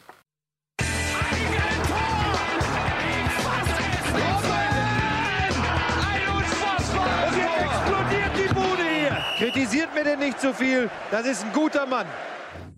So, ich stecke eben noch mal mein Mikro wieder rein. Herzlich willkommen zurück bei Bundesliga heute mit Michael Henke. Schön, dass du da bist. Und wir hangeln uns noch durch den 24. Spieltag, englische Woche. Äh, 24. ist immer noch der erste von zwei Spieltagen, die wir heute Das ist besprechen. super. Ich liebe Ja, ne? Das ist das Also als, Beste. als Fan, Ja. englische Woche, alle zwei, drei Tage. Nur für Communio-Spieler ist schwierig, muss man echt aufpassen. Ja. Aber ansonsten ähm, als, als Fußballfan traumhaft. Ich bin Aufstockung auf 20 Mannschaften und ich weiß, die Spieler und es ist viel Stress und Arbeit und muss man. Aber für mich Nee. als Zuschauer, ich finde es Nee, fantastisch. weiß ich auch nicht. Ralf, deine Meinung. Also, ich fand so, wie gesagt, ich habe nur bis zweite Liga gespielt und so, aber englische Wochen fand ich gar nicht so schlecht, weil, Mhm. Wie gesagt, wenn du Stammspieler warst, weil da wurde nicht viel trainiert dazwischen, das war mehr so äh, Bewegungstherapie und dann ging es wieder zur Sache. Äh, Mhm. Spielen, Massage, spielen, Spielen, spielen, spielen. Massage. Ich glaube, so für Trainer und so ist es schon viel Stress, weil Mhm. du das eine Spiel analysieren musst, abhaken musst, musst nächste das nächste schon wieder vorbereiten, Videos dir angucken und so weiter. Aber ich glaube, für Spieler, klar wird es dann irgendwo ein bisschen anstrengend, wenn das mehrmals passiert. Man merkt es an der Müdigkeit, aber ich glaube, das macht Spaß. Ja, Gut. jeden Fall. Spaß gemacht hat auch Leverkusen gegen Bremen, allerdings nur für die Bremer. Also Gunnar hat Spaß gemacht. Gunnar hat Spaß gemacht, mit Sicherheit 4 zu 1, das kam wirklich überraschend. Ähm, Michael, äh, Kollege äh, Roger Schmidt, durfte jetzt nicht bei der Mannschaft sein. Es ist nicht nur die Tatsache, dass er nicht bei der Mannschaft sein durfte, sondern auch die Diskussion darum, wie das zustande gekommen ist. Man hat das Gefühl, dass es doch eine sehr negative Betrachtung auf den Verein gegeben hat äh, durch diesen Vorfall. Ähm, welchen Einfluss hat das auf eine Mannschaft? Ähm, ja, ich glaube schon, dass es äh, nicht ganz äh, unbeeindruckt an der Mannschaft vorbeigeht, weil es gibt erstmal Unruhe und man will äh, keine Unruhe haben mit solchen Sachen. Man hat eh Unruhe, man hat Konkurrenzverhalten der einzelnen Spieler untereinander, aber man will keine Unruhe äh, durch solche Nebenkriegsschauplätze haben, die dann riesig aufgebauscht werden und auch einen riesen äh, Stellenwert in den Medien. Ist das ein. Autoritätsverlust für einen Trainer? Also ich sag mal so, wenn du, du, du appellierst ja an die Spieler auf Disziplin, auch wenn wir das Thema eben gelbe, gelb-rote Karten, rote Karten und so weiter hatten. Ne? Äh, seid diszipliniert beim Training, bei der Ernährung, äh, macht keine Party einen Tag vorm Spiel oder zwei Tage vorm Spiel und so. Äh, ich will das jetzt nicht miteinander vergleichen, was, was der, aber er hatte sich in der Situation, glaube ich, nicht unter Kontrolle. Äh, Ich habe zwar direkt nach dem Vorfall gesagt, ich kann beide Seiten auch verstehen, weil warum hat der Schiedsrichter nicht gesagt äh, zum Kiesling, pass auf, ich pfeife erst wieder an, wenn äh, der Trainer auf der Tribüne ist und wenn ich jetzt zehn Minuten stehe, ob das nötig war, da in die Kabinen zu gehen, Katakomben zu gehen, da sage ich mal, da hat der, der Schiri meiner Meinung nach auch ein bisschen überzogen. Aber Tatsache ist, dass, und das hat der, hat der Roger Schmidt ja auch zugegeben, ein bisschen über, überzogen hat. Und bei solchen Aktionen, glaube ich schon, muss man ein bisschen aufpassen, wie das auf Verein und Mannschaft auch wirkt. Ne? Weil es wird ja darüber diskutiert, klar, wird darüber diskutiert. Äh, warum der Trainer verlangt von mir, ich soll mich im Griff haben und äh, selber hat er sich da nicht im Griff. Aber ich sage das mit aller Vorsicht, weil, weil ich weiß selber, wie man dann aus der Haut fährt und, und das manchmal Darum geht es ja auch gar nicht. Also es geht ja gar nicht, ob die, äh, die Emotionalität berechtigt ist oder in welchem Maße sie stattfindet, sondern einfach nur mal um die Frage, ähm, weil das ist ja auch ein sehr sensibles Geflecht. Also äh, wir haben ja vorhin auch so ein bisschen im Vorgespräch geplaudert, äh, da hast du mal erzählt, äh, da, da sagt ein Trainer äh, vielleicht zu einer Schwalbe, ja, vor den Kameras, ja, okay, es war eine Schwalbe. Äh, die Spieler wiederum fühlen sich vielleicht von dieser Aussage angegriffen, weil die der Meinung sind, äh, der Trainer darf sowas gar nicht öffentlich sagen und dann gibt's Knatsch. So Kleinigkeiten, die man vielleicht äh, so in der Außenbetrachtung nicht so wahrnimmt, wo die Sensibilitäten in diesem Gefüge sind, ja, und dass vielleicht so eine Kleinigkeit eben auch bei Spielern dazu führen kann, dass sie sagen, ich mache jetzt weniger oder ich nehme weniger an von dem Trainer, er hat für mich an Glaubwürdigkeit verloren oder vielleicht auch, äh, dass sie ein, einfach ein Alibi haben, ja, weil jetzt alle Leute glauben, äh, die Spieler müssten jetzt oder das liegt jetzt am Trainer, dass, dass die Leistung fehlt und dadurch haben sie ein Alibi. Also Tatsache ist, dass natürlich nicht nur die Mannschaft äh, ein, ein, ein kompaktes Gebilde sein muss, die zusammenhalten, durch dick und dünn gehen, sondern zu diesem ganzen Gebilde gehören auch das direkte Umfeld, sprich auch vor allen Dingen die Trainer. Trainer und Mannschaft müssen eine Einheit sein. Und deshalb muss man eigentlich auch die gleiche Richtung nach außen kommunizieren, meiner Meinung nach. Und äh, das ist schon wichtig, damit du Top-Leistung abrufen kannst. Wir müssen Durch, ne? Ja, ja. Wir, durch. ich finde das auch ein spannendes Thema, aber ähm, wir werden sonst nicht durchkommen. 4-1 Bremen auf jeden Fall eine Überraschung ähm, zur Unzeit, sag ich mal. Ähm, Eintracht. Ja, auch für alle im Abstiegskampf. Also ähm, das, das ist echt schon auch krass. Eine Mannschaft, die jetzt wirklich nicht mit Stabilität gegl- geglänzt hat, dann so, so ein Kantersieg in, in Leverkusen. Ähm, dann Hertha Frankfurt 2-0. Wer hat's gesehen? Außer mir? Niemand. Doch, also ich habe Konferenz, äh, HSV spielt zeitgleich, guck dann immer die Konferenz Hm. und den HSV. Mhm. Parallel. Ja, so mache ich das auch übrigens immer. Spielst auch immer den HSV, ne? Ich gucke immer den HSV und die Konferenz. Ja. ja, ich habe Hertha Frankfurt auch gesehen, weil, weil der Mhm. als Spielvorbereitung auf unser Frankfurt-Spiel. Achso, hast du, hast du gezielt das Da habe ich schon, da gucke ich dann ein bisschen mehr dann darauf und gucke das andere dann Ja, mehr dann lass nachher uns doch mal teilhaben an deinen Erkenntnissen. Ähm, ja, ich fand, Frankfurt hat da das sehr ordentlich gemacht in Berlin. Und äh, ich meine, die Hertha hat da ein bisschen so auf Abwarten gespielt und, und nach dem Motto, das kriegen wir schon irgendwie über die Bühne, haben sie dann auch nachher geschafft, weil sie einfach äh, die Tore dann gemacht haben. Da hat man dann gesehen, einfach die Mannschaft, die Lauf hat, die oben steht, äh, relativ weit oben steht, äh, hat dann auch sich dieses Quäntchen vorher vielleicht erarbeitet. Und die Frankfurter hatten einfach das Pech, dass sie vielleicht ein bisschen weiter unten stehen. Was ist das für ein und, und Quäntchen? Also so, man sagt, das, ist, das hört man so oft, so, ja, das Quäntchen Glück und hier und da. Aber äh, was ist das? Was ich glaube, das ist die Überzeugung, die in der Mannschaft ist. Und wenn du so eine Erfolgsserie spielst wie, wie die, die Hertaner, dann äh, fühlst du dich ein Stück weit unverwundbar, führt manchmal auch zum Leichtsinn, äh, was natürlich nicht so gut ist, aber äh, du glaubst immer daran, äh, da, du kriegst das noch geregelt. Übrigens, weil wir in Hamburg sind, darf ich ja sagen, ne?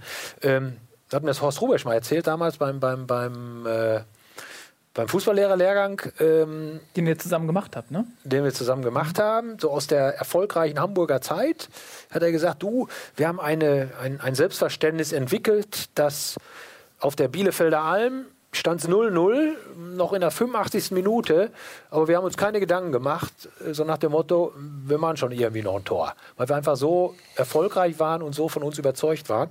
Und dann fiel meistens auch, natürlich auch nicht immer, aber meistens hat dann noch kurz vor Schluss, das meine ich damit, wenn du einen Lauf hast, eine riesen Selbstüberzeugung hast. Das hat man ja auch mal Bayern-Dusel genannt, äh, als die Bayern auch mal eine Phase hatten, als sie immer in letzter Minute äh, den auch reingedudelt haben. Das ist dann wahrscheinlich das Gleiche. Ne? Das ist aber, das ist Selbstvertrauen, Überzeugung und auch ein Stück weit Qualität. So, und, und dieses Gefühl hast du nicht von jetzt auf gleich, sondern dieses Gefühl holst du dir einfach mit der Zeit, mit, mit lange Zusammenspielen, mit Erfolgen. Mit Erfolgen meine ich jetzt gewonnene Spiele. Und je mehr du hast, desto selbstbewusster trittst du einfach auf. Und man hat es jetzt, äh, sorry, dass ich jetzt wieder Eintracht nehme, aber bei Eintracht hast du einfach diese Verunsicherung gemerkt, jetzt auch am letzten Spieltag.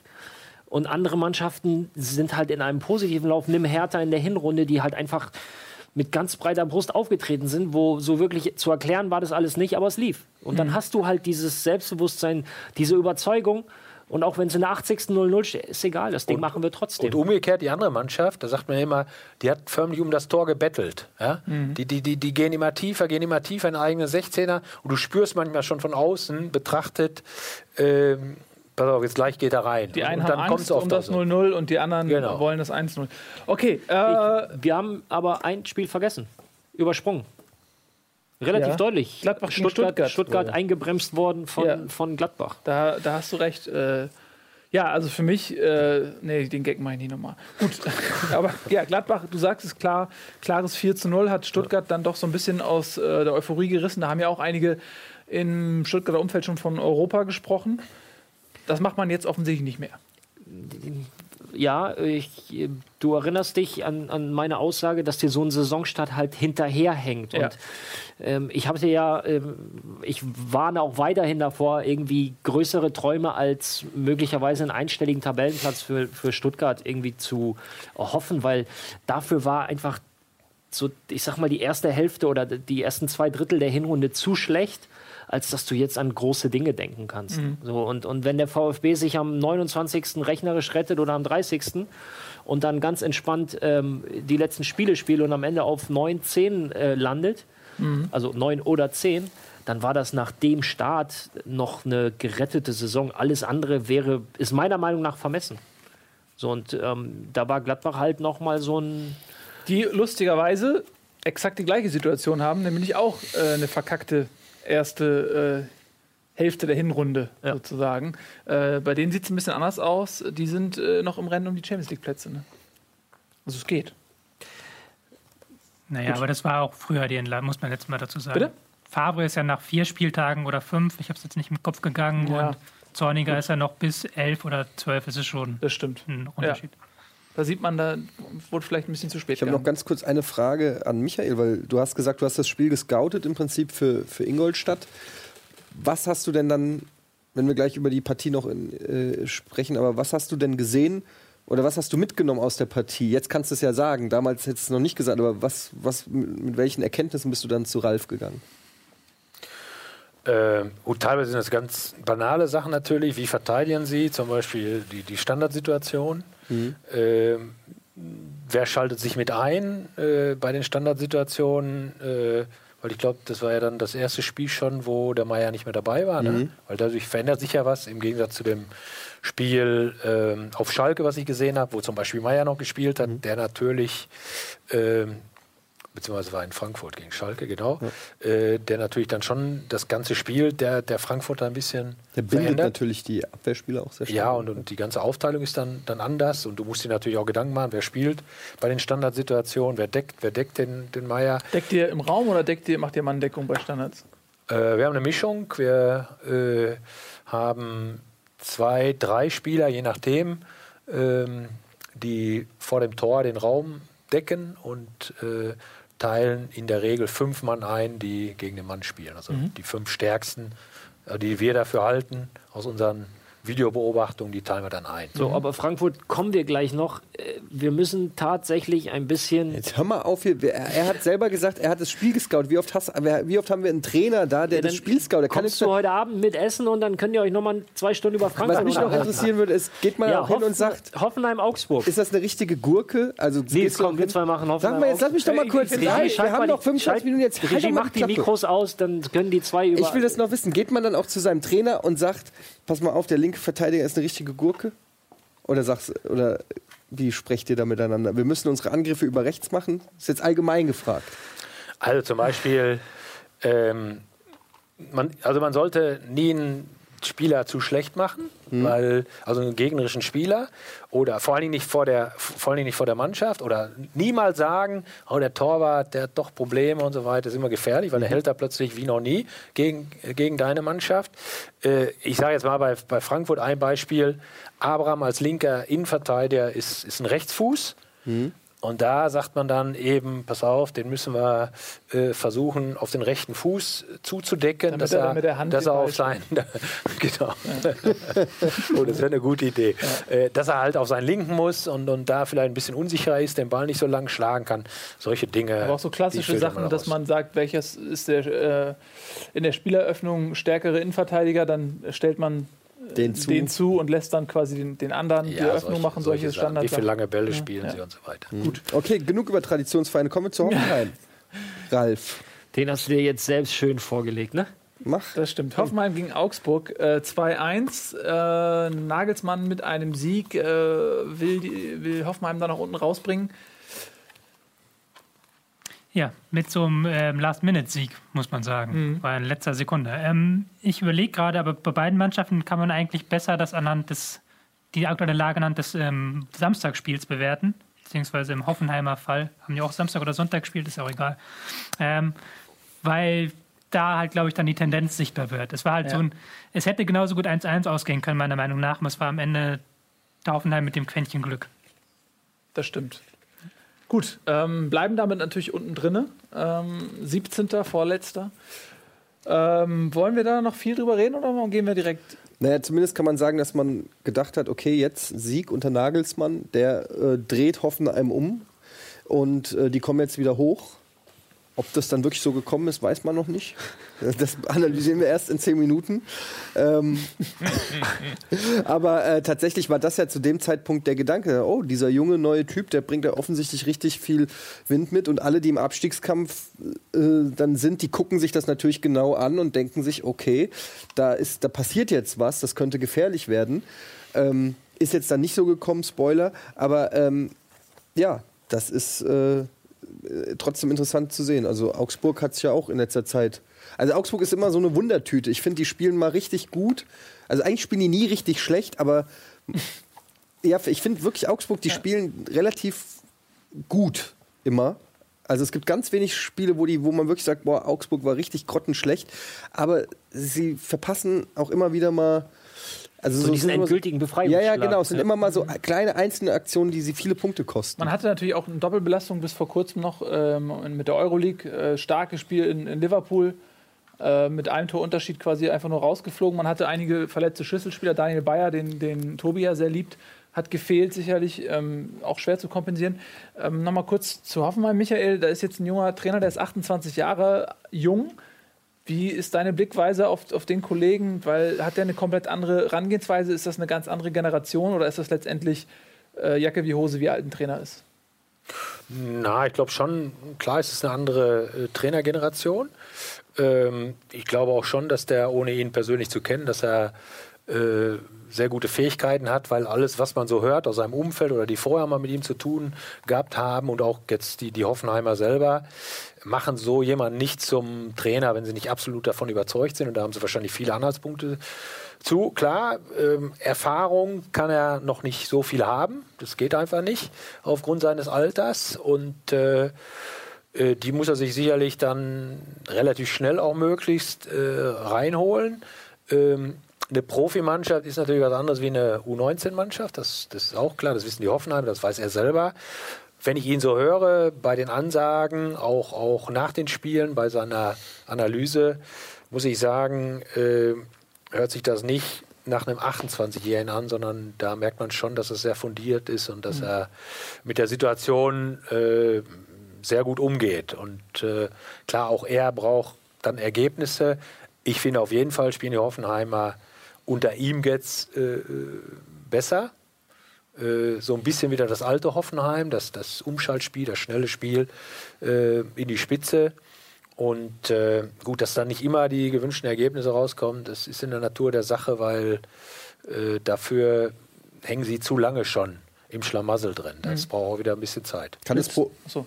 kann es Probleme geben, wenn so ein junger Trainer, der hat ja dann vielleicht auch Spieler im Kader, die sind älter als er selbst, ähm, so eine Respektfrage, sodass wenn ich jetzt, weiß ich nicht, einen 33-jährigen Spieler dann mal auf die Bank beorder, der damit aber nicht einverstanden ist, dass das, also dann brauchst du ja schon auch Kurani eine, zum Beispiel wäre ja, so jemand, Kurani ne? zum Beispiel, ja, du brauchst ja schon auch eine natürliche Autorität und Souveränität, um das durchzuboxen bei der Mannschaft und dein Gesicht zu wahren und, und, und ja, einfach auch ernst genommen zu werden. Könnte das ein Problem werden? Siehst du das oder ist das egal?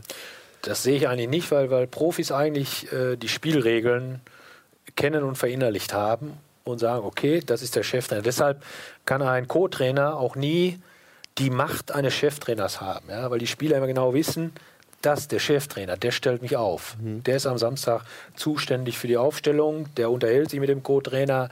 Äh, der Co-Trainer hat auch seine Meinung vielleicht, okay, oder auch andere vielleicht im Trainerstab, aber der entscheidende Mann ist für mich der, der, der, der Cheftrainer. Und das realisieren die Spieler relativ schnell. Deshalb glaube ich, dass es da äh, keine Probleme gibt, äh, was, was die Autorität, was die Akzeptanz angeht von vornherein. Und dann kommt es darauf an, wie er mit denen umgeht. Und da habe ich den Eindruck einfach, was ich so sehe, äh, dass er da schon schon sehr erfahrenen Eindruck macht eigentlich, dass er genau weiß, was er macht, welche Aufgabe er da hat. Willst du unter so einem jungen Cheftrainer Co-Trainer sein wollen? Wäre das für dich eine Option oder sagst du, hättest du gar keinen Bock drauf? Ähm, also ich habe schon eben auch jüngere Chefs, wie jetzt ja auch wieder und auch vorher schon gehabt, ähm, zum Beispiel Marco Kurz, äh, den ich noch als Spieler, als Spieler kannte, also quasi als Trainer schon mal betreut habe. Ähm, Das ist auch eine interessante. das ist eine interessante Wendung, ne? Konstellation, ja. Äh, eigentlich nie Probleme gehabt. Okay, jetzt in dem Fall, Nagelsmann, ist es schon, wäre es schon ein großer Altersunterschied. Das müsste man sehen. Aber ich glaube, es kommt da mehr auf, auf, auf die Typen an, wie die miteinander klarkommen. Ich glaube, Alter ist da nicht so entscheidend. Gut, Darmstadt gegen Dortmund 0 zu 2. Spektakulärste Nachricht. Darmstadt bekommt einen neuen Rasen. Ist das vielleicht im Abstiegskampf, ernst gemeinte Frage, vielleicht sogar ein Malus? Denn die Darmstädter, Darmstädter Spielweise äh, lebt ja auch so ein bisschen davon, dass man dem Gegner, der vielleicht technisch und spielerisch überlegen ist, das Spiel ruiniert. Wenn man jetzt einen aalglatten Rasen hat, der technisch freien Fußball ermöglicht, ist es vielleicht sogar aus Darmstädter Sicht äh, eine Gefährdung für den Klassenerhalt, Tobi. Ja, um das, ich habe einen Tweet von einem BVB-Fan da gesehen, Luke BVB, der geschrieben hat, ähm, glaubt, lasst euch nicht sagen, dass ihr nichts im Leben erreichen könnt. Wenn der Kartoffelacker in Darmstadt ein Bundesliga-Rasen sein kann, dann könnt ihr alles schaffen. ähm, ich weiß es nicht. Also ähm, theoretisch, alles, was du mal sagst, ergibt Sinn. Andererseits Danke. hat Nicht alles. ja, Vielleicht alles, was du je gesagt hast. So. Ähm, aber Darmstadt hat zu Hause weniger Punkte geholt als auswärts. Das spricht dann so eine andere Sprache. Und Mhm. jetzt auch zuletzt, auch gegen ähm, Mainz am Wochenende, haben sie wieder weniger lange Bälle gespielt und öfters versucht, das spielerisch zu lösen. Also man sieht da auch schon eine Entwicklung hin von denen, die jeden langen Ball, jeden Ball einfach lange rausbolzen, hin, dass sie auch mal was spielerisch versuchen. Mhm. Und ja, dann musst du natürlich auch den Rasen austauschen, wenn du das auch zu Hause versuchen willst. Also selbst Dirk Schuster hat sich ja schon ähm, für den Rasen mehr oder weniger entschuldigt und sagte auch, dass seine Spieler froh sind, alle 14 Tage auf einem guten Rasen zu spielen, nämlich bei den Auswärtsspielen. Deshalb die gute Bilanz vielleicht. Genau. Also ähm, ja, das macht auch, das macht einfach keinen Spaß. Auch nicht, wenn du dein Spiel vielleicht eher darauf angelegt hast, lang und weit bringt Sicherheit. Also unabhängig davon macht das auf so einem Rasen keinen Spaß und ähm, deswegen werden die das tauschen und das ist auch kein Nachteil für Darmstadt. Gut, trotzdem hat es nicht gereicht. Ne, ich finde immer, also klar, dein Argument leuchtet mir ein, aber ich denke mir dann, wenn es eine, also wenn man davon ausgeht, dass Darmstadt gegen technisch versiertere Mannschaften spielt, ähm, so Stockfehler und weiß ich nicht, äh, äh, alle möglichen Fehler, die eben durch einen schlechten Rasen passieren, die sind ja dann auch von einer technisch stärkeren Mannschaft besser zu kompensieren, weil ich meine, auch Darmstadt kommt ja nicht aus ohne Pässe. Ja, sie können ja nicht jeden Ball Ja, aber einfach. wenn die jetzt hohe Bälle vornehmlich äh, ihre Okay. Angriffe über hohe Ja, Bälle ja, schon spielen, klar. hast du natürlich immer nur eine Situation, wo du den Ball richtig verarbeiten musst. Und wenn du jetzt Tiki-Taka machst, dann Ja. ist natürlich die Chance, dass ich, du ich verstehe Kette, es schon, ne? aber auf der anderen Seite denke ich mir, äh, wenn du eh schon technisch limitiert bist, willst du, also weiß ich nicht, ist es dann nicht noch ein größerer Nachteil, ist wenn der Ball beide- auch schon noch komisch ist springt? es sich auch sehr schwierig die- Nachzuvollziehen. Mir ist noch nie in meinem Leben die Lage eines Spielers, ja. der technisch nicht versiert ist, hineinzuversetzen. Ralf, vielleicht könntest du dazu was sagen. Ja, ich kann nur dazu sagen, dass, ähm, dass äh, Tuchel ja auch schon drei Tage vor dem, vor dem Spiel sagte, dass er da, oder zwei Tage vorher, dass er keine Ausreden gelten lässt. Ähm, er verlangt von seiner Mannschaft, wenn es nach Darmstadt geht, bei der Qualität, die jeder einzelne Spieler hat, das Ding muss gewonnen werden. Und es war halt auch ein, ja, das war halt auch ein Pflichtsieg. Also so wie Dortmund das souverän runtergespielt hat, das fand ich war ja so wie es zu erwarten war und de den Anspruch den Dortmund hat den sind sie in dem Spiel halt auch gerecht geworden war nichts spektakuläres nichts was in die Geschichtsbücher eingehen wird sondern es man ist nach Darmstadt gefahren wusste was einen erwartet ist gut vorbereitet gewesen hat zwei Dinger geschossen fährt wie nach Hause Thema beendet Eins möchte ich vielleicht noch zum Rasen sagen, was mich ein bisschen stört. Die DFL hat wirklich auf allem den Finger drauf. Die evaluieren nach dem Spiel, werten genau aus, wie haben die Ballung gespielt, haben den Ball schnell genug wieder zurückgeworfen. Dass sie dann solche Rasen wie teilweise in Darmstadt, aber auch in anderen Bundesliga-Stadien ähm, sind, dass sie das durchgehen lassen, das finde ich ein bisschen grenzwertig. Guter Fußball braucht guten Rasen. Das ist der Wahlspruch Tobias 2016. Tobias Escher 2016 DFB-Präsident, ich sehe es. Ach, das mag ich. Und mit diesen fantastischen, zitatwürdigen Worten beschließen wir mal den 24. Spieltag. Äh, in der äh, Halbzeitpause, die wir jetzt äh, natürlich nicht mit Werbung einleiten, sondern nur ganz kurz verbal, sei kurz gesagt, dass wir selbstverständlich als interaktivster Sender der Welt auch ein Hashtag haben, das heißt Bundesliga mit O, weil wir sonst massive rechte Probleme bekommen. So wie die Sendung halt auch. So wie die Sendung halt auch, ist unser Hashtag Bundesliga. Äh, falls ihr Fragen habt, man hat ja nicht jederzeit einen zweifachen Champions League-Sieger auf der Couch zu Gast. Wenn ihr Fragen habt, äh, haut sie raus auf Twitter. Hashtag Bundesliga, der ähm, Tobi wird ein Auge drauf haben und vielleicht, wenn wir die Zeit haben, vielleicht hier und da mal eine Frage von euch versuchen einzustreuen, denn du hast ja den Buzzer und haust einfach drauf und dann kommt eine Frage. Äh, und damit kommen wir jetzt zum 25. Spieltag und können endlich dieses leidige äh, Querdenken auch tabellarisch sein lassen und sind in der Realität, in, in der Gegenwart angekommen. Äh, und wir beginnen mit dem Spiel Wolfsburg gegen Gladbach, zwei Champions League-Kandidaten unter sich, 2 zu 1. Michael, was sagst du dazu? Ja, ich sage dazu, dass äh, die Wolfsburger ähm, ja insgesamt eine enttäuschende Saison spielen und man wusste sie nie so richtig einzuordnen. Standen ja auch nur knapp über uns lange Zeit, auch als wir dort gespielt haben und leider die Chance nicht genutzt haben, diese verunsicherten Wolfsburger äh, ja zumindest einen, einen Punkt dort zu nehmen. Äh, hochveranlagte Mannschaft, keine Frage, viel Qualität äh, im Team. Aber interessanterweise, obwohl sie auch vor der Saison nochmal investiert haben, okay, auch verkauft haben, aber ähm, scheint die Mannschaft nicht so gut zu funktionieren wie, wie in der Vergangenheit.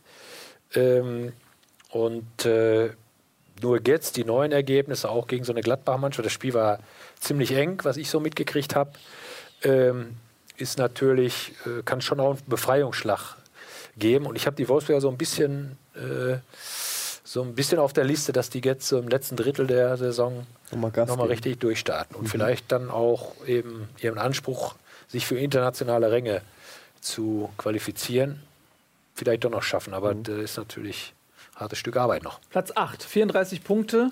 Ähm, auf Platz 6 Schalke 38 Champions League.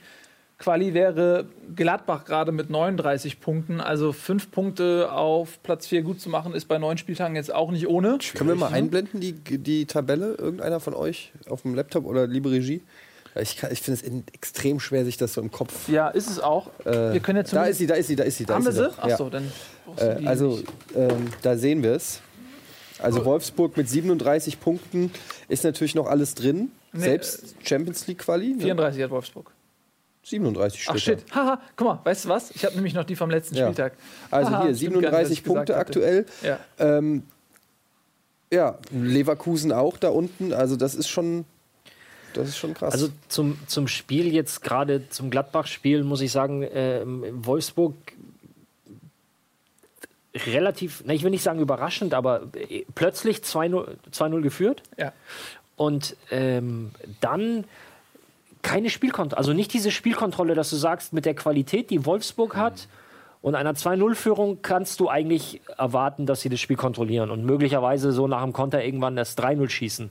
Aber dem war nicht so. Das war immer noch so ein bisschen, ich will nicht, äh, Unsicherheit wäre ein bisschen zu hoch gegriffen, aber das war äh, unsouverän. Und, und äh, so ist Gladbach auch nur wieder ins, zurück ins Spiel gekommen. Und ähm, nach, nach hinten raus wären 2-2 jetzt auch keine Sensation gewesen. Aber Weil wie kommt denn das? Ja, Tobi. andersrum formulieren könnte, weil Gladbach ja auch gut da war und dann ist das Tor gefallen, dann direkt wieder ein Tor, was ja, so ein Gladbacher Problem auch ist, dass Ja. sie immer zu, wenn sie eins fangen, dass sie dann immer aufmachen zu schnell und dann sofort das nächste fangen. Doppelpack kriegen. Wie seht ihr das, wenn, also jetzt mal rein allgemein gefragt, nur theoretisch, ich frage für einen Freund, wenn ihr Jonas Hoffmann in eurem Team hättet, äh, würdet ihr den, weiß ich nicht, verkaufen oder würdet ihr glauben, dass der es noch in die Startelf schafft? Nur mal so. Ich würde ihn verkaufen. Spielt er links oder rechts? Der kann beides. Also weil rechts ist, hast du jetzt mit Hazard, hat ganz stark gespielt, dann hast du Hermann, der zurückkommt und Traoré, der da auch noch spielen kann. Die haben 8 Millionen für den gezahlt, ne? Ja, aber wie Nils schon sagt, äh, da stehen halt schon jetzt einige auf dem Feld, die die Qualität haben. Und gerade jetzt mit Hermann, der ja jetzt immer mehr kommt, ähm, hast du jemanden und ein Typ wie Hermann ist halt mehr oder weniger gesetzt. Wenn der fit ist, so langsam in seinen Rhythmus kommt, wird er spielen, weil er einfach un unglaublich kreativ ist. Er hat Tempo, er hat Ballbehandlung und gibt, gibt dem Spiel wahnsinnig viele Impulse zusammen mit, äh, ähm, na sag schon, wer ist der? Brasilianer? Mit Raphael. Ähm, und das ist für, für Gladbach ein ganz wichtiger Baustein für die in der Offensivabteilung. So und ähm, auch wenn er 8 Millionen gekostet hat, Ja, so lange ist er auch noch nicht in, in, in Gladbach und ich glaube, da geht es auch um Zeitfaktor wieder, gerade weil er auch noch nicht, wie alt ist er? Noch relativ, 24, glaube ich. ja, relativ junger Spieler ist. Also die Qualitäten hat er. Insofern, ich würde ihn glaube ich nicht verkaufen. Die Frage ist ja, weil er hat ihn ja im Comunio-Kader. Ja, ja. Und die Frage ist nicht, ob Gladbach ihn verkauft, sondern ob, weil, ne, wenn er nicht spielen. Ah, Okay, Nils, danke. Ich will ihn nicht haben. also nicht. kurzfristig weiß Ja. ich nicht, ob er so viele Punkte Ich finde es nur krass, weil der hat sich natürlich auch von seinem Wechsel äh, versprochen, vielleicht ein bisschen mehr Spielpraxis zu sammeln. Und jetzt ist er bei Gladbach auf der Er Bank. hätte auch übrigens zum HSV gehen können. Ähm, Der KSV hat keine 8 Millionen. ja, aber da hätte man vielleicht Hühner ein. Bleigeschäft oder so oder man hätte sich irgendwie, man hätte sich wieder bei, bei der Anleihe für irgendwelche Jugendzentren bedient. Also irgendwo wäre schon Geld hergekommen. ähm, ich meine, weil da hätte er sicher gespielt. Das ist halt auch mutig zu sagen, äh, ich gehe von einer Mannschaft wie Dortmund, die natürlich Champions League Niveau hat, zu einer Mannschaft, die auch Champions League gespielt hat in dieser Saison, Gladbach, die auch auf den Flügeln nicht schlecht besetzt sind. Ja. Das ist natürlich auch, das ist, das ist eine sehr niedrige Stufe, die er hinabgestiegen ist, sag ich mal. Das ne? stimmt. Stuttgart-Hoffenheim. 5-1. Da ist die Bremse Da ist sie, aber Und was für eine? Ne? Ja, mit Anker hinten raus. genau. Ja, ähm, ja die haben äh, Hoffenheim ganz schön abgeschossen. Das war deutlich. Tobias. Ich fand, das ist so ein bisschen, es gibt ja, ähm, ich habe ja auch mal zwei Stunden Pädagogik studiert. Und, ähm, da gibt es ja die klassische Lernkurve, die jetzt zuerst so hoch geht, dann geht sie wieder so ein bisschen runter und dann lernst du wirklich. Und das ist so ein bisschen bei Hoffenheim, habe ich das Gefühl, im Moment, die so am Anfang sehr schnell umgesetzt haben, was Nagelsmann wollte, aber jetzt am Wochenende wirkten sie ein bisschen überfordert. Erst der Dreierkette, dann Umstellung auf Viererkette, da wurden wieder Zettel reingereicht, aber es war halt immer so ein bisschen chaotisch hinten drin. Und ähm, das fand ich auffällig. Und das war dann auch eine völlig verdiente 5-1 in der Lage am Ende. Die Frage ist, ob du solche Umstellungen, ähm, da hatten wir ja heute Mittag auch kurz darüber gesprochen, solche Umstellungen kannst du mit einer gefestigten Mannschaft sicherlich machen, wenn du über einen längeren Zeitraum mit ihr zusammengearbeitet hast, wenn du das auch, ähm, wenn du sie da- dahin gebracht hast, dass sie es verinnerlicht haben, dass sie, dass sie, dass es einfach glatte Abläufe sind. So, aber jetzt, äh, in welcher Situation ist Hoffenheim? Hoffenheim ist Vorletzter, hat eine komplett bescheidene jetzt auch äh, Rückrunde mit, mit einem plötzlichen Rücktritt oder Trainerwechsel, wie man es auch nennen möchte. Und jetzt kommt einer und äh, fängt nicht unten bei den Basics an, sondern verlangt direkt das. Und das ist schon äh, hohe Fußballkunst. Also das ähm, als Trainer das einer Mannschaft zu vermitteln, ist schwierig und als, als Mannschaft das umzusetzen, ist auch nicht so leicht, dass du i- während des Spiels quasi switcht zwischen 1, 2, 3 äh, äh, Systemen. Und nochmal in der momentanen Situation, Michael, du als, aus, aus Trainersicht äh, wirst mir da wahrscheinlich recht geben. Äh, Einspruch, Suggestivfrage. Nein, aber das ist halt eine, ähm, es ist gewagt. Also ist klar, das ist natürlich für, für, für den Trainer auch schwierig zu handeln. Einerseits es ist ein Trainerwechsel passiert. Er braucht, er, wenn er es genauso weitermacht wie Stevens, dann Du brauchst auch nicht wechseln, ja. brauchst nicht wechseln. Das ist klar. Also der will schon natürlich seine Ideen, seine Impulse reinbringen. Auf der anderen Seite hat, hat Ralf recht. Äh, ähm, Bayern, um das Beispiel zu bringen, die spielen mit einer Zweierkette, mit einer Dreier, mit einer Fünferkette, aber im Fünf-Minuten-Wechsel. Ja, haben, sind gefestigt, haben natürlich eine andere Qualität als äh, Spieler. Alleine Philipp Lahm, ich glaube, den kannst du bis auf Torwart, da fehlt ihm ein bisschen die Größe, überall hinstecken. Äh, stecken. Und, ähm, und das muss man eben dann überlegen. Was kannst du jetzt wirklich äh, an neuen Impulsen bringen? Wo musst du ansetzen, dass du Stabilität brauchst? Und klar, Titel werden hinten gewonnen in der Abwehr und äh, Abstiege werden auch verm vermieden, meiner Meinung nach in erster Linie in der Defensive. Gut, äh, und deshalb musste, glaube ich, da schon ein bisschen vorsichtig sein, aber er muss natürlich auch ausprobieren. Was kann ich machen? Wie reagiert die Mannschaft?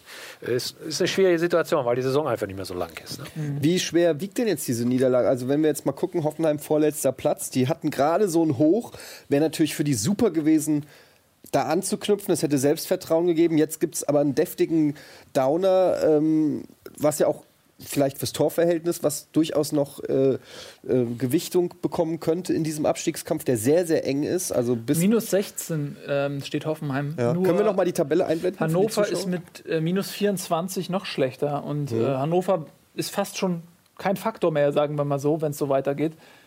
Ja, Da haben wir noch mal die Tabelle und da sehen wir im Prinzip, also HSV und Stuttgart, ich würde sie fast schon äh, aus dem, also es ist natürlich, sind sie theoretisch als Trainer, würde ich sagen, wir sind noch im Abstiegskampf, aber für mich ist es so, ab Platz 13 Werder, Augsburg, Darmstadt, Eintracht, Hoffenheim und Hannover, das sind die, sag ich jetzt einfach mal, die den Abstiegskampf oder den Abstieg unter sich ausmachen. Hannover schon sehr weit abgeschlagen, ähm, da sagt fast jeder, die sind schon mehr oder weniger verschenkt. So, und dann, äh, verschenkt, also abgestiegen. Und ähm, dann wird es halt schon eng. Und dann sehen wir da hinten die, die äh, Tordifferenz, minus 16, minus 12, minus 13, minus 8, minus 13.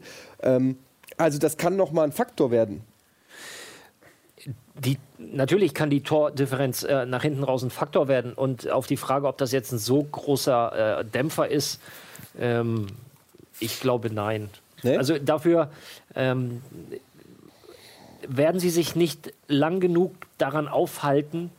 Und ähm, so wie ich ihn jetzt aus der Entfernung einschätze, ich kenne ihn auch nicht persönlich, ist das so, ähm, der analysiert die Niederlage und dann ist sie aber auch, dann ist sie weg, dann ist sie weg und, und, und dann geht es nur darum, wie richte ich jetzt meine Spieler schnellstmöglich auf, weil es gibt jetzt Wichtigeres, als sich an einem 1-5 auf, äh, aufzuhängen und, und da jetzt ewig äh, noch, noch dran zu hängen und, und äh, zu meckern, wie böse das und wie schlimm das jetzt alles war, weil jetzt geht es nächste Woche schon wieder weiter und ähm, ähm, die Hoffenheimer haben natürlich den Vorteil, dass sie wissen seit längerem, dass sie im Abschießkampf sind. Äh, wenn sie es vielleicht auch am Anfang nicht realisiert haben, weil das ungewohnt ist für Hoffenheim von ihrer Qualität her. Und, äh, und deshalb äh, glaube ich auch, dass sie diese Niederlage mit Hilfe natürlich der Analyse des Trainers relativ schnell abhaken.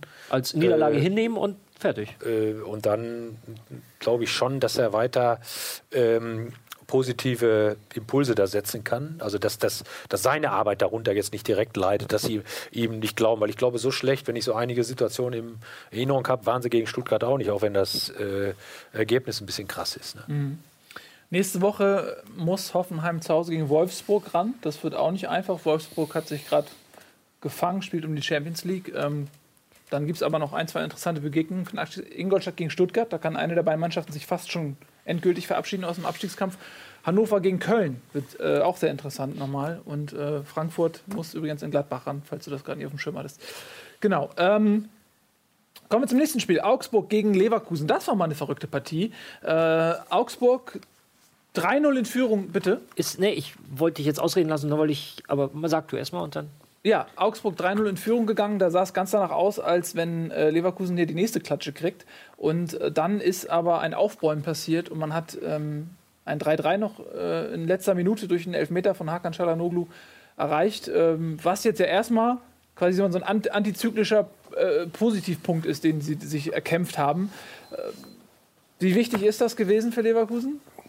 Also für Leverkusen Mehr als ein Punkt wahrscheinlich. mehr ne? als ein Punkt. Ja. Aber um auf das vorherige Spiel zurückzukommen, ich glaube, dass es für Augsburg ein größerer Schock ist, äh, so ein Spiel, Mhm. wie die fünf Gegentore in Stuttgart für, für die äh, Hoffenheimer. Mhm. Das kannst du, glaube ich, abhaken. Äh, aber dass du 3-0 führst, in an. so einer wichtigen Tabellensituation, äh, und dann 3-3 spielst, da hast, du, da hast du dran zu knacken als, als Mannschaft. Das glaube ich Mhm. schon.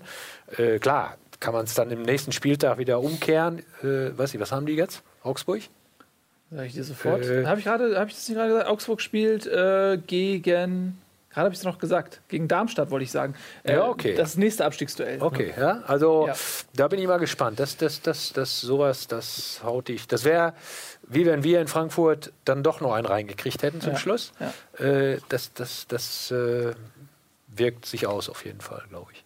Und ich wollte zum Spiel einfach nur sagen, gerade zum Thema Augsburg, das ist genau das, was, was Eddie eben sagte, so äh, immer wenn Augsburg so einen entscheidenden Schritt gehen kann, weil äh, klar, so gerade so ein deutlicher Sieg, wenn er zustande gekommen wäre gegen eine Mannschaft wie Leverkusen, die ja im oberen Tabellendrittel anzutreffen ist, dass du sie dann deutlich zu Hause 3-0, 3-1, wie auch immer schlägst, das gibt dir natürlich ganz viel, ist mehr auch als nur drei Punkte. So und äh, so haut dich das halt, kann dich das wirklich aus den Socken hauen. Und, und das passt zu dem, was du halt sagtest, dass bei Augsburg so dieser, Der Killerinstinkt vielleicht, oder weiß ich nicht. ich weiß nicht, ob es der Killerinstinkt ist, aber ähm, äh, ja, sie hatten die Möglichkeit, einen großen Schritt zu gehen, tabellarisch, beziehungsweise von der Punktezahl her und natürlich auch fürs Selbstbewusstsein und verkacken es dann. Waren Sie zu sicher, Tobi? Das ist so ein bisschen das Freiburg-Ding wie letzte Saison, um da einzusteigen, wo man auch geglaubt hat, die spielen zu gut, um eigentlich abzusteigen. Ja. Und Augsburg auch. Man kann da nicht wirklich Vorwürfe machen. Das war auch bis, auch trotz 3-3 waren sie die bessere Mannschaft. Ich meine, das war das erste Gegentor war ein Torwartfehler, das zweite war ein total blödes Eigentor.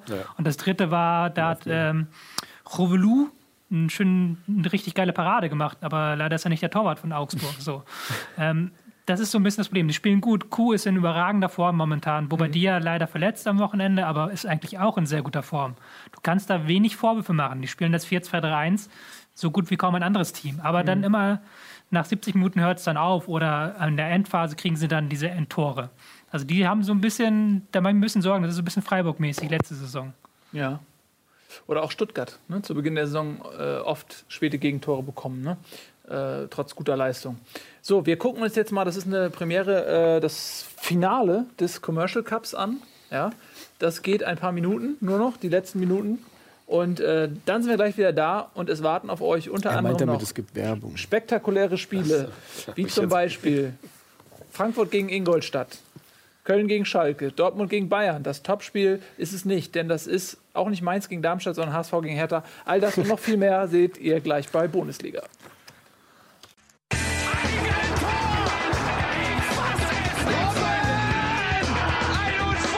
Und jetzt explodiert die Bude hier. Kritisiert mir denn nicht zu viel. Das ist ein guter Mann. Herzlich willkommen zurück.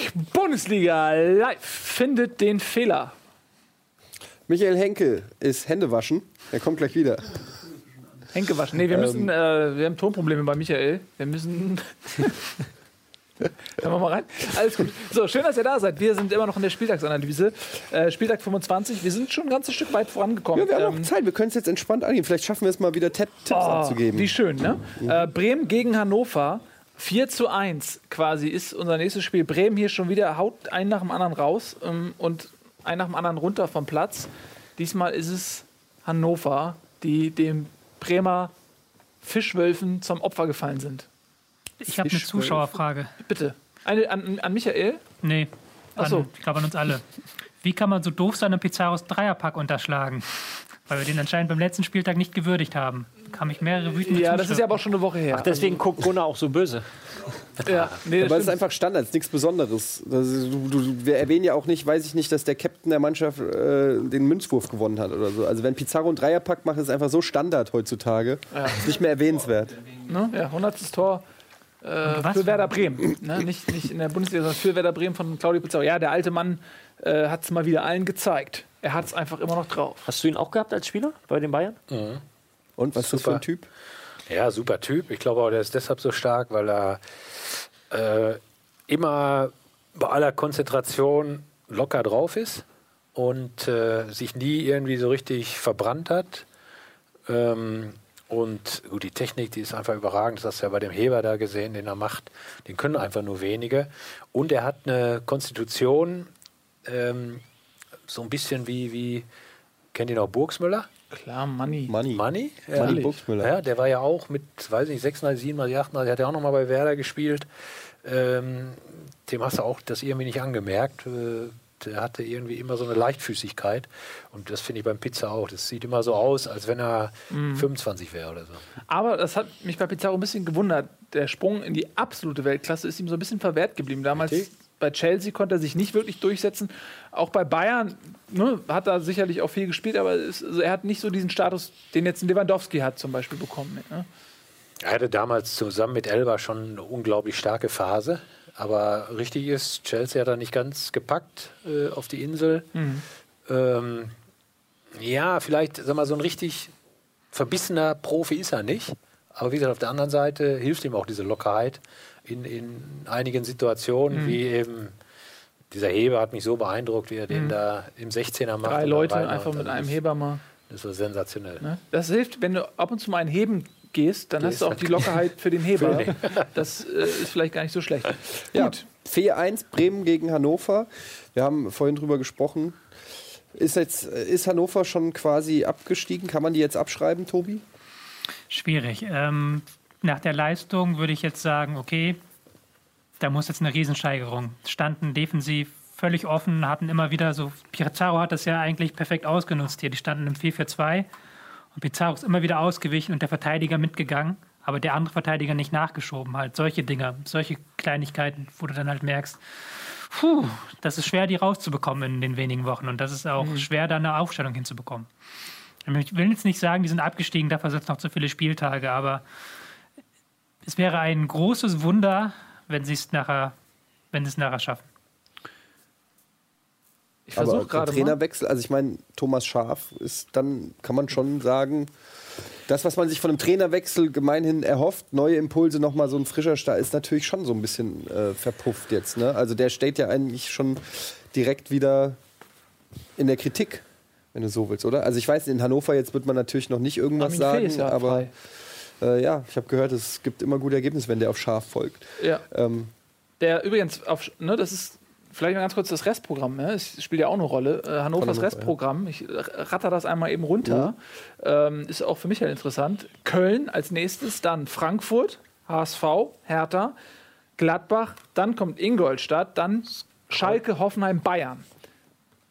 Ja, das. Ach so, ihr habt mich hier abgegriffen. Ach Das so. habe ich ja gar nicht äh, mitbekommen. Ja, super. Ähm, genau, das ist das Restprogramm. Also es ist auch kein Zuckerschlecken. Ne? Also man hat da noch äh, zwar auch einige mit, mit Hoffenheim, äh, Ingolstadt, Frankfurt, Köln, HSV, auch Leute, die mit da unten mit drin sind, aber hat eben auch noch letzter Spieltag Bayern. Ich glaube, die Situation von Hannover ist jetzt so, dass äh, ehrlich gesagt völlig Latte, wer der Gegner ist. Du musst punkten.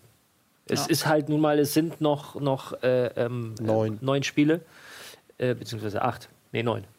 Neun. Ähm, und du hast sieben Punkte, glaube ich, auf die Relegation und wie viel sind es auf, auf äh, den ersten regulären Nicht-Abstiegsplatz? Also Hannover hat 17 Punkte und Frankfurt hat 24 als 16. 26 hat Darmstadt schon. Also das sind neun Punkte, neun Spiele. Also nochmal, egal wer, du musst punkten. Du musst, egal ob der Gegner Bayern, äh, Wolfsburg äh, oder Hoffenheim heißt. Also Und gegebenenfalls hast du dann halt mal den Vorteil, wenn du dann punktest, zum Beispiel gegen Hoffenheim, dass dann wirklich ein Sechs-Punkte-Spiel ist. ja. Das hätte dann noch einen zusätzlichen Effekt, klar. Aber ich glaube, die machen sich darüber im Moment keine Gedanken, sondern eher, wie gewinnen wir überhaupt erstmal ein Spiel wieder, um da Stabilität zu kriegen. Ja, ganz schwer. Hannover, äh, Bremen hat sich frei äh, geschwommen. Ein bisschen muss man mal schauen, ob das äh, von Dauer ist. Aber auf einmal 13. Ne? So schnell kann das gehen. Und das ist das Krasse am Abstiegskampf. Deswegen fühle ich mich auch null sicher, ähm, jetzt auch was die Lage vom HSV angeht, weil es geht so schnell und du, das verändert sich so schnell und du rutschst da wieder rein. gut, wenn du jetzt positiv aus so einer englischen Woche rauskommst, ne, du kannst innerhalb kürzester Zeit äh, sieben bis neun oder sechs bis neun Punkte holen, Ja. die dir natürlich wahnsinnig helfen. So, aber Ja. Ja, frag mal ähm, am Nebenplatz, wenn du sie halt nicht holst, dann doof. So sieht's aus. Gut, lass uns ein bisschen weiterkommen. Und jetzt wird es sehr interessant, denn äh, jetzt haben wir im Prinzip äh, von, von beiden Seiten einen äh, Vertreter hier sitzen. Äh, bin ich mal sehr gespannt, wie er jetzt aufeinander reagiert, wie so die Chemie zwischen euch ist. Denn wir reden jetzt über Frankfurt gegen Ingolstadt. 1 zu 1, äh, ein Spiel mit zwei Halbzeiten. Kann man das so sagen, Tobi? Bevor du gleich keine Chance mehr hast. Ja, Die anderen ähm, ähm, mit zwei Halbzeiten doch kann man so sagen. Wobei es natürlich auch von der ähm, roten Karte, gelb-rote Karte geprägt war dann. In der ersten Halbzeit Frankfurt überhaupt nicht ins Spiel gekommen, haben versucht mit langen Bällen zu operieren, hat nicht geklappt. Ähm, hatten dann aber auch, haben dann mit einer Raute gespielt, ähm, mit Fabian, der so halb Zehner, halb Stürmer war. Das hat auch nicht so geklappt, wie es sein sollte. Und sind dann halt auch erst mit der roten Karte überhaupt wieder ins Spiel zurückgekommen. Naja, also ich sehe das ein bisschen anders. Ich finde, wir sind sehr gut in die, ins Spiel gekommen. Die ersten zehn Minuten gingen klar an die Eintracht. Ähm, und eigentlich der Knackpunkt war dann die, der saudumme Handelfmeter von Abraham. Also der in seiner, ich sag's einmal, in seiner Dummheit alle Handelfmeter, die ich glaube ich je gesehen habe, übertrifft, weil es überhaupt keine Gefahr gab in der Situation. Der Ball war nicht kontrolliert von einem Ingolstädter Stürmer, sondern er war irgendwo in der Luft dahinter. Es war seitlich vom Tor, es waren zwei Spieler da, also es war keine direkt gefährliche so äh, Torsituation und er schwingt da wirklich auf, also es war nicht mal verdeckt, so diese klassischen Arm äh, wo man sagt, hat, war das jetzt angelegt oder war das absichtlich oder Erweiterung äh, der, der, des Körpers oder so, sondern es war so offensichtlich und da hat er seinen, seiner Mannschaft einen echten Bärendienst geleistet und danach war richtig Unsicherheit. Das ist dann natürlich schwer bei einem Heimspiel, wo dann die Frankfurter, wo das Frankfurter Publikum dann natürlich auch sehr äh, krass sein kann und auch beängstigend, glaube ich, teilweise. Ähm, und da war dann Frankfurt komplett verunsichert und da hatte dann Ingolstadt äh, die Chance, wirklich den Sack zuzumachen in der ersten Halbzeit noch. Ähm, also so würde ich das sagen. Und in der zweiten Halbzeit ähm, fand ich schon Frankfurt besser als Ingolstadt, dann auch mit der rot- gelb-roten Karte gegen Pascal Groß. Sicherlich hat das denen auch noch geholfen, auch wenn sie gar nicht so viel also klar sind dann die Bälle reingeflogen, aber so viel mehr Schwung, also ich hatte nicht den ich hatte nicht so krassen Unterschied gemerkt, ehrlich gesagt. Und am Ende ähm, ja, waren auch schon viele Torchancen dabei, hätte auch die Eintracht auch noch durchaus gewinnen können. So meine Fananalyse jetzt Super der, Analyse. Jetzt darf der Profi, der verantwortlich ist für den Rausschmiss von Armin Fee. Super Analyse. Nein, ähm, also wir sind tatsächlich am Anfang ein bisschen schwierig ins Spiel reingekommen. Hing vielleicht auch damit zusammen, dass wir sechs neue Leute in der Mannschaft hatten, äh, was glaube ich grundsätzlich richtig war, aber eben am Anfang braucht es dann ein bisschen Zeit. Ähm, das Tor, was uns quasi geschenkt wurde durch den Elfmeter, hat dazu geführt, dass wir dann tatsächlich den Sack zumachen mussten. Also wir hatten ja so klare Chancen, wir sind so durch klare Konter auf deren Abwehr zugelaufen. Da musst du einfach dann mindestens ein zweites Tor machen. Und ich glaube, schon bei dem 2-0 bricht da in Frankfurt alles zusammen. Ähm, dafür waren sie einfach zu, zu angenockt. Ähm, zweite Halbzeit war es dann Kampfspiel, äh, was wir, glaube ich, auch besser überstanden hätten, eben mit einem Mann mehr. Das hat uns schon wehgetan, dass äh, Pascal Groß, der auch unser Spiel bestimmt, der äh, so ein bisschen das Tempo bestimmt, der in der Phase auch nochmal den entscheidenden Pass vielleicht in einem Konter geben kann, weil wir hatten gute Spieler auf dem Platz, die auch konterstark sind. Ähm, und ganz hinten raus hatten wir eigentlich unheimlich viel Glück noch, weil die Dinger wirklich äh, rechts und links am Tor vorbeiflogen. Ob richtig gezielt rausgespielt oder wie auch immer, aber es war einfach so, dass der Ball unheimlich oft äh, von außen, auch von der Torlinie zurückgespielt wurde. Ein krasser Ball, der lang vom Tor her ging, flach, wo alle geguckt haben, die Frankfurter und wir, und Gott sei Dank keiner dran war. Ähm, und deshalb waren wir dann nachher auch so, so, eine, so ein Mischgefühl äh, aus Enttäuschung, weil wir den Sack einfach nicht zugemacht haben. Äh, da fehlt uns scheinbar noch so ein bisschen Qualität und Cleverness. Ähm, und äh, allerdings auch ein Glücksgefühl, weil du hältst Frankfurt hinter dir. Für uns war es ein Punktgewinn, zweifelsohne, den wir vorm Spiel gerne akzeptiert hätten. Äh, und für, für, für Frankfurt war es eine weitere Katastrophe, gegen Ingolstadt nicht zu gewinnen, was dann auch letztlich zu dem äh, Trainer Rauschmiss geführt hat. Ich würde ganz gerne mal, ähm, weil wir jetzt beim Ingol Ingolstadt-Spiel sind und äh, ein bisschen generell über den Spielstil auch von, von Ingolstadt reden. Wir haben in der Vergangenheit, in den letzten Folgen auch immer mal wieder darüber gesprochen, ähm, wie unangenehm es ist, gegen Ingolstadt zu spielen und wie viele Unterbrechungen es gibt und dass ähm, die Ingolstädter Spieler auch, sag ich mal, diesen gesetzlichen Rahmen, die die Schiedsrichter einem lassen, auch bis zur Kante ausnutzen. Ähm, was ein Spiel als Zuschauer, denke ich mal, vom Spielfluss her eher ein bisschen zäh zum Schauen macht, was sicherlich von der Intensität, von der Kampfbereitschaft sehr interessant ist, aber eben nicht so diesen, diesen schönen Spielfluss hat, sage ich mal, wo es rauf und runter geht. Ja? Ähm, wie siehst du das, sag ich mal, als Mitverantwortlicher, auch als prägender Mitverantwortlicher für den, für den Spielstil? Äh, würdest du dir selber wünschen, dass die Schiedsrichter vielleicht mehr wie in England sagen, ich lasse einfach mal laufen, ich pfeife nicht jedes Mal ab, wenn ein Spieler fällt, weil ich damit die Spieler ja auch dazu erziehe, das zu tun, weil sie ja eben belohnt werden mit einem Freistoß, mit einer guten Standardsituation? Ähm, oder sagst du, das ist für uns als Aufsteiger, als jemand, der auch weniger Mittel hat als viele etablierte Clubs, auch ein sehr wichtiges und daher gern genommenes Mittel, um mitzuhalten? Also das sind, äh, sind zwei, zwei Dinge, die du vermischt, äh, Das ist korrekt. äh, die nicht so richtig sind, weil, Das ist nicht ähm, korrekt. weil äh, wir äh, durch unsere Spielweise kommt es zu vielen Zweikämpfen. Wir sind eine der Mannschaften, die mit am höchsten verteidigt. Das heißt, äh, wir lassen dem Gegner keine Ruhe. Gut, wird im modernen Fußball als Pressing bezeichnet, aber wir machen es auch sehr konsequent und sehr hoch, haben auch dafür scheinbar die richtige Mischung an Spielern in der Mannschaft. Dadurch haben, äh, hat der Gegner nie Ruhe, verliert oft den Ball in der eigenen Hälfte, äh, setzt danach, spielt oft auch der Gegner faul. Also nicht wir sind diejenigen immer, die das Spiel unterbrechen, sondern oft einfach auch der Gegner, weil er immer Druck hat. Und wenn der Ball dann weg ist, er natürlich äh, auch uns nicht frei äh, aufs Tor laufen lässt ähm, und dann wiederum einen Foul macht. Also da passieren dann bei so einer Spielweise viele Zweikämpfe und dementsprechend auch viele Unterbrechungen von beiden Seiten.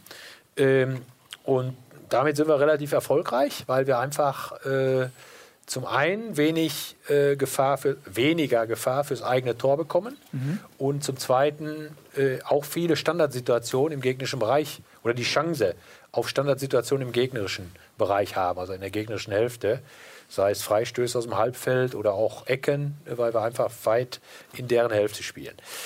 Äh, das ist so ein bisschen unsere Philosophie, die ganz gut aufgeht. Ist das ein Ähm, Spielstil, kurze Zwischenfrage nur, ohne dass du den Faden verlierst, ist das ein Spielstil, der erfordert, dass die Mannschaft sich kennt, eingespielt ist und eine gewisse Kontinuität hat? Ja, auf jeden Fall. Also es hat sich auch entwickelt über anderthalb Jahre ähm, und äh, ist immer besser geworden, ist immer perfekter geworden. Okay, die Spieler äh, sind dann noch besser dazu äh, ausgesucht worden, sage ich mal. Ein paar äh, Transfers haben wir auch gemacht, die dann da, dazugekommen sind. Und ähm, das ist eigentlich auch ein sehr moderner Spielstil, muss man sagen. Kloppo hat so ähnlich ähm, eine Zeit lang auch in Dortmund gespielt. Äh, Red Bull Salzburg war dafür bekannt, unter Roger Schmidt in, in, in Österreich.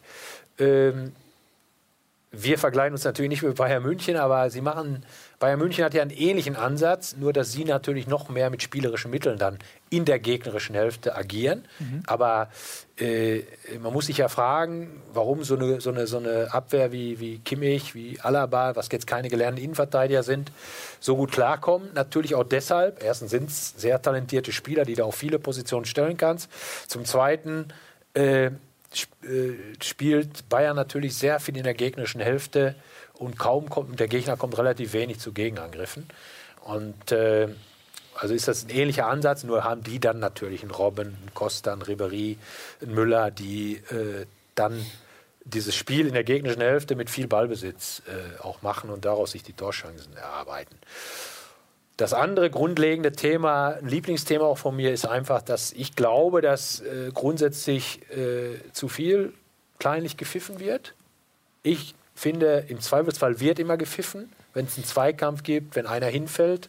Und ich würde mir wünschen, dass vielleicht im Zweifelsfall mal nicht gepfiffen wird. Ich glaube, das würde unser, unseren Fußball äh, eher auch noch attraktiver machen. Ähm, wie gesagt, das liegt nicht an der Qualität der Schiedsrichter, die sind in Deutschland einfach gut, aber das liegt einfach an der, ja, will ich sagen, Anordnung. Irgendwo wird ja vorgegeben, eine Richtlinie. Wer, wer gibt diese Richtlinie vor? Ja, das weiß ich nicht genau. Die, die Schiedsrichtervereinigung, die setzen sich ja auch vor der Saison zusammen und haben natürlich auch Bosse und so. Ja. Äh, weiß ich nicht, wo die das wahrscheinlich vielleicht auch in Zusammenarbeit, alle Schiedsrichter herausarbeiten Okay. und sagen dann, pass auf, wir pfeifen so und so, bei Hand ist das und das. Aber es gibt keine, keine, keine Vorwurf von der DFL oder so, dass sie quasi den Schiedsrichter, ich weiß nicht, ob Tobi, ob du das irgendwie auch da mit drin steckst, dass es, dass es gesagt wird, diese Linie, also das Regelwerk, klar, natürlich, es kommt nicht von den Schiedsrichtern selbst, aber dass die Auslegung dieses Regelwerks, wie, wie sind die Toleranzgrenzen, ne? Nee, das macht, glaube ich, machen die Schiedsrichter unter sich. Wir werden ja auch informiert vor der Saison durch so eine Schiedsrichterschulung, wo schon aufgezeigt wird, pass auf, das und das ist Hand. Äh, ähm, oder äh, und dann auch beispielhaft Videoszenen gezeigt werden, wo dann erklärt wird, äh, wo, wie, was entschieden wird. Direkt ähm, wie ab, die Abseitsregel ausgelegt wird, passives Abseits, aktives Abseits. Ähm, aber das kommt von den Schiedsrichtern selber und wie gesagt, die Qualität unserer Schiedsrichter, ich wundere mich, wie wenig Fehlentscheidungen zum Beispiel in der Masse bei Abseits passiert. Klar, passieren immer wieder, aber es ist so schwierig bei dem Tempo, was heute im Fußball ist, da den, immer den richtigen Moment zu erwischen. Und da finde ich, werden auf dem Niveau immer noch relativ wenig Fehler gemacht. Äh, also die Qualität der Schiedsrichter stimmt, nur ich würde mir, wie gesagt, wünschen, ein bisschen mehr laufen zu lassen, ein bisschen großzügiger zu sein in manchen Situationen. Wir können ja, wir haben ja noch eine Sondersendung mit dir, ähm, die am Samstag um 14.30 Uhr ausgestrahlt war. Können wir auch noch mehr über solche Sachen reden, weil wir müssen noch ein bisschen mehr über den Spieltag reden. Ja, das- Und auch über die tagesaktuellen Sachen. Ich würde zum Beispiel Definitiv. gerne auch noch mal, weil das jetzt komplett untergegangen ist, aber trotzdem äh, ein aktuelles Thema ist, über die Trainerentlassung von Armin Fee kurz reden. Ähm, wie siehst du das? Äh, wir haben jetzt im, im Fall von Hannover und wir haben im Fall von Hoffenheim und so weiter über Trainerwechsel geredet. Jetzt sind es noch neun Spiele. Ähm, kannst du das nachvollziehen, was da in Frankfurt passiert ist, auch aufgrund der ähm, Erfolglosigkeit? Zwei Punkte aus den englischen Wochen zum Beispiel. Ralf, ohne Scheiß, ich werde gleich echt sauer. Das ist ein absolut aktuelles Thema Ich und nur weil ich von der Eintracht, äh, nur weil ich Eintracht-Fan bin, würde ich würde es auch diskutieren, wenn es der HSV-Trainer wäre. Und wir- Ja, alles ja, gut. Ich- ernsthaft. Wunderbar. Ähm, Ich höre den Wie ganzen Tag nur Fee. wie, wie siehst du das? Ja, aber vielleicht waren nicht alle Zuschauer bei unserem Vorgespräch dabei. Alles gut. Ähm, ich bin erstmal grundsätzlich gegen Trainerentlassung. Das kann ich mir vorstellen. Ja. Ähm, auch jede Trainerentlassung ist aus der Entfernung wirklich schwer zu beurteilen, weil du, du musst ja wissen, was ist in dem Verein los, äh, funktioniert das Verhältnis zwischen Spielern und, und Trainer noch. Ähm, und ich habe auch Verständnis dafür, wenn ich es jetzt aus der Sicht der Vereinsverantwortlichen sehe, dass denen der Hintern brennt. Ja, zwei Punkte Abstand äh, nach unten oder abrutschen auf einen Relegationsplatz und so weiter. Ähm, bei meinem Heimatverein Paderborn hat man es ja auch erlebt mit Effenberg, ähm, um mal kurz abzuschweifen in die zweite Liga. Äh, und da verstehe ich schon, dass dann die Leute nervös werden. Hängt ja auch viel dran. Ich habe irgendwo gelesen, Eintracht Frankfurt 70 Millionen. Würde das an Verlust ausmachen, wenn sie absteigen würden in die zweite Liga? Diese ganzen Themen werden die beschäftigen. Und dass dann ein Entschluss kommt, äh, wir müssen was ändern, wir haben noch neun Spiele, äh, da, da können wir noch was machen, wir brauchen einen neuen Impuls.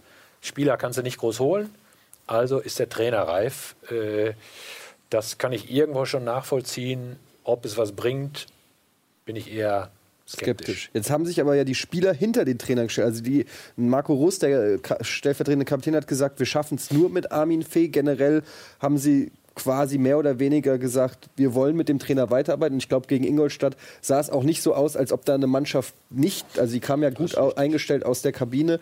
Ähm, macht es sowas dann vielleicht sogar noch schwerer, als wenn man das Gefühl hat, okay, da ist was zwischen Mannschaft und Trainer, funktioniert irgendwas nicht mehr. Die sind vielleicht auch froh, wenn sie neue Impulse kriegen. Macht es das jetzt für den nächsten Trainer noch schwerer, weil er, weil's, weil die Mannschaft eigentlich gar nichts gegen Armin Fee hatte, sondern einfach vielleicht die Verunsicherung der Faktor war? Ähm, ich glaube nicht, dass der Punkt viel ausmacht, weil, weil die Spieler sind froh, wenn, wenn jemand kommt, der dann erstmal der Retter sein soll, der natürlich kommt, um ihnen zu helfen, um sich selber zu helfen, um dem Verein zu helfen, sprich nicht abzusteigen.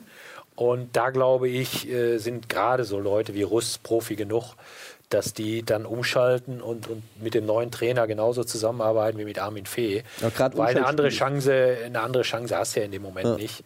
Ähm, also das wird nichts ausmachen. Und für, aus Trainersicht ist es eher eine undankbare Aufgabe. Sagt man sich, naja, also da geht es gerade heiß her, die haben, suchen einen Vorstand, äh, da ist noch nichts, weiß ich nicht, die Fans sind aufgeheizt, das ist eine unangenehme Stimmung. Oder kann man als Trainer eigentlich nur gewinnen, weil wenn du verlierst, wurdest du halt zu spät geholt, konntest nicht mehr das Rad rumdrehen. Wenn du gewinnst, bist du, kriegst ein Denkmal gebaut. Wie, Ja, ich denke, das ist eine interessante Aufgabe. Also ein Eintracht Frankfurt ist ein großer Club, der äh, ja immer noch alle Möglichkeiten hat, äh, da nicht irgendwie äh, Ach, so weit unten steht. Und äh, insofern, das, also das würde ich schon, also wenn ich jetzt gefragt würde.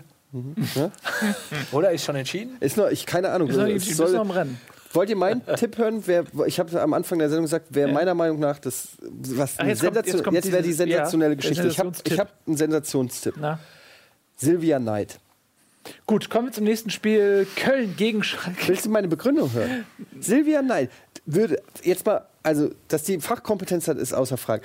Okay, angenommen, sie schaffen es nicht. Trotzdem, die Medien, wär, also es wäre ein Medienrummel, ein Medienauflauf weltweit wahrscheinlich in Frankfurt, wie es ihn noch nie gegeben hätte. Zum ersten Mal ein Profiverein, der eine weibliche Trainerin einstellt. Es wäre, das kannst du medial sowas von, das Ja, kann, da hast du die darum- 70 Millionen schon Ja, fast aber wieder drin. ja nicht. Naja, aber du hast erstmal eine Aufmerksamkeit, das ist vielleicht gar nicht so schlecht. Damit holst du keinen Punkt. Ja, weiß ich nicht. Und sie hat ja auch vielleicht ein bisschen Ahnung. Also sie äh, Also das war jetzt nicht genau. Nee, Ahnung also- hat die bestimmt. Aber ich sage jetzt, mit Aufmerksamkeit, sie ist hochmotiviert. Ähm, braucht nicht umziehen. Ja, es, das kommt noch dazu. Also ist das, wäre das oder glaubt ihr, ist es völlig? Ist es, ich meine, es wird nicht passieren, aber ist es eigentlich völliger Quatsch, dass eine Frau ein Profi? Das ist jetzt ein anderes Thema. Du sagst, es ist völliger Quatsch, Alf. Also äh, dein Vorschlag jetzt für die Eintracht ist völliger Quatsch, ja. Ja. Ja gut. Oder deine Hoffnung. Oder Lass uns vielleicht nicht- es, nenn also es, ich wie du find, möchtest. so- Also ich schließe nicht aus, dass ja. irgendwann Irgendwann eine Frau in der Bundesliga in, in the year trainieren, 25, 25. Lass uns aber jetzt nicht äh, so lange darauf vorbereiten und wir haben nämlich so wenig Zeit und noch so viele Spiele. Ähm, Köln-Schalke 1-3. Jetzt müssen wir uns ein bisschen disziplinieren. Tobi, äh, nimm uns mal kurz das Spiel auseinander. Ähm, kann man relativ schnell machen. Zu Schalke haben wir im ersten Segment gesagt, haben sich offensiver aufgestellt, haben sie jetzt auch gegen Köln gemacht, haben Heuberg ist oft nach vorne gelaufen, haben mehr Bewegung vorne drin gehabt, standen dadurch wiederum offen für Konter. Modest hätte, glaube ich, drei, vier Tore machen müssen, ähm, als es 1-0 für Schalke stand, aber dann nach dem 2-0 war es dann quasi beendet. Kurz noch äh, Leroy Sahne, der äh, Shootingstar, so ein bisschen äh, auf die Bank verbannt, jetzt erstmal aufs zweite Gleis gesetzt. Wie ist das zu bewerten? Ist das, äh, dass man den Jungen so ein bisschen auch äh, aus der medialen Aufmerksamkeit rausnimmt, dass er sich ein bisschen wieder befreit, ein bisschen, ähm, sag ich mal, von hinten raus wieder kommen kann? Ich Oder- glaube, er war körperlich, also jetzt aus der Entfernung betrachtet, Ja. glaube ich einfach, dass er körperlich äh, ein bisschen Probleme hatte. Und er braucht natürlich für sein Spiel diese totale Frische. Aber er Mhm. hat ja sowohl in internationalen Spielen wie auch in der Bundesliga fast immer gespielt. Ja. Das als junger Bursche. ähm, glaube ich, äh, dass, dass sie ihn da aus der Belastung rausnehmen wollten, um ihn im entscheidenden Moment dann auch mit Frische zu haben. Weil ich glaube schon, dass sie auf ihn äh, nicht verzichten können, um ihre Ziele dieses, dieses Jahr zu erreichen. Aber er braucht halt auch mal eine Pause, weil es ist natürlich unheimlich kraftraubend sein Spiel. Er hat ja so eine hohe Geschwindigkeit, Ja. äh, die natürlich wirklich Kraft kostet. Genau. Und der vielleicht ist ja auch noch jung, ne, dass der Körper sich vielleicht auch Die mediale Geschichte, so, ne? der Druck kommt vielleicht dazu, weil das kennt er natürlich auch noch nicht so lange. Äh, aber der kann sich ja auch dann aufs Körperliche ein bisschen auswirken. Also Ja. insofern glaube ich, tut so einem Jungen auch mal gut, wenn er mal raus ist und dann plötzlich vielleicht auch mal reingeworfen wird in eine, in eine Phase, in ein Spiel, wo die anderen müde sind. Er kann noch mal richtig antreten und läuft den, Genau. durch seine Geschwindigkeit davon. Schalke war auch ein bisschen in der Kritik. Ähm, so wurde sie auch nicht an seiner Person festgemacht, so, ne? Genau. Ja. Muss man auch sagen. Zum War eine Schutz. unruhige Phase, genau. Bei, bei Köln wird ein bisschen, finde ich, ein bisschen vernachlässigt, dass, dass, dass sie immer noch nicht in der Rückrunde angekommen sind. Ja, also ich momentan ja auch zehren sie so ein bisschen von ihrem Polster so ein aus der bisschen Hinrunde. Das. Anti-Stuttgart. Ähm, ich hatte ja auch Köln recht zeitig, sag ich mal, aus dem Abstiegskampf rausgeredet, aber da muss ich mich jetzt ein bisschen, äh, muss ich mich wieder zurücknehmen, denn Köln ist Platz 12 mit 30 Punkten mittendrin, sechs Punkte hinter äh, Frankfurt. Ich weiß jetzt nicht, ob, wie die Statistik ist jetzt die letzten Spiele, wie viele Punkte haben sie jetzt geholt in den letzten oder jetzt in der Rückrunde, aber viel kann es nicht sein. Das also sie zehren halt wirklich noch Mhm. von ihrer eher positiven Hinrunde. Ja.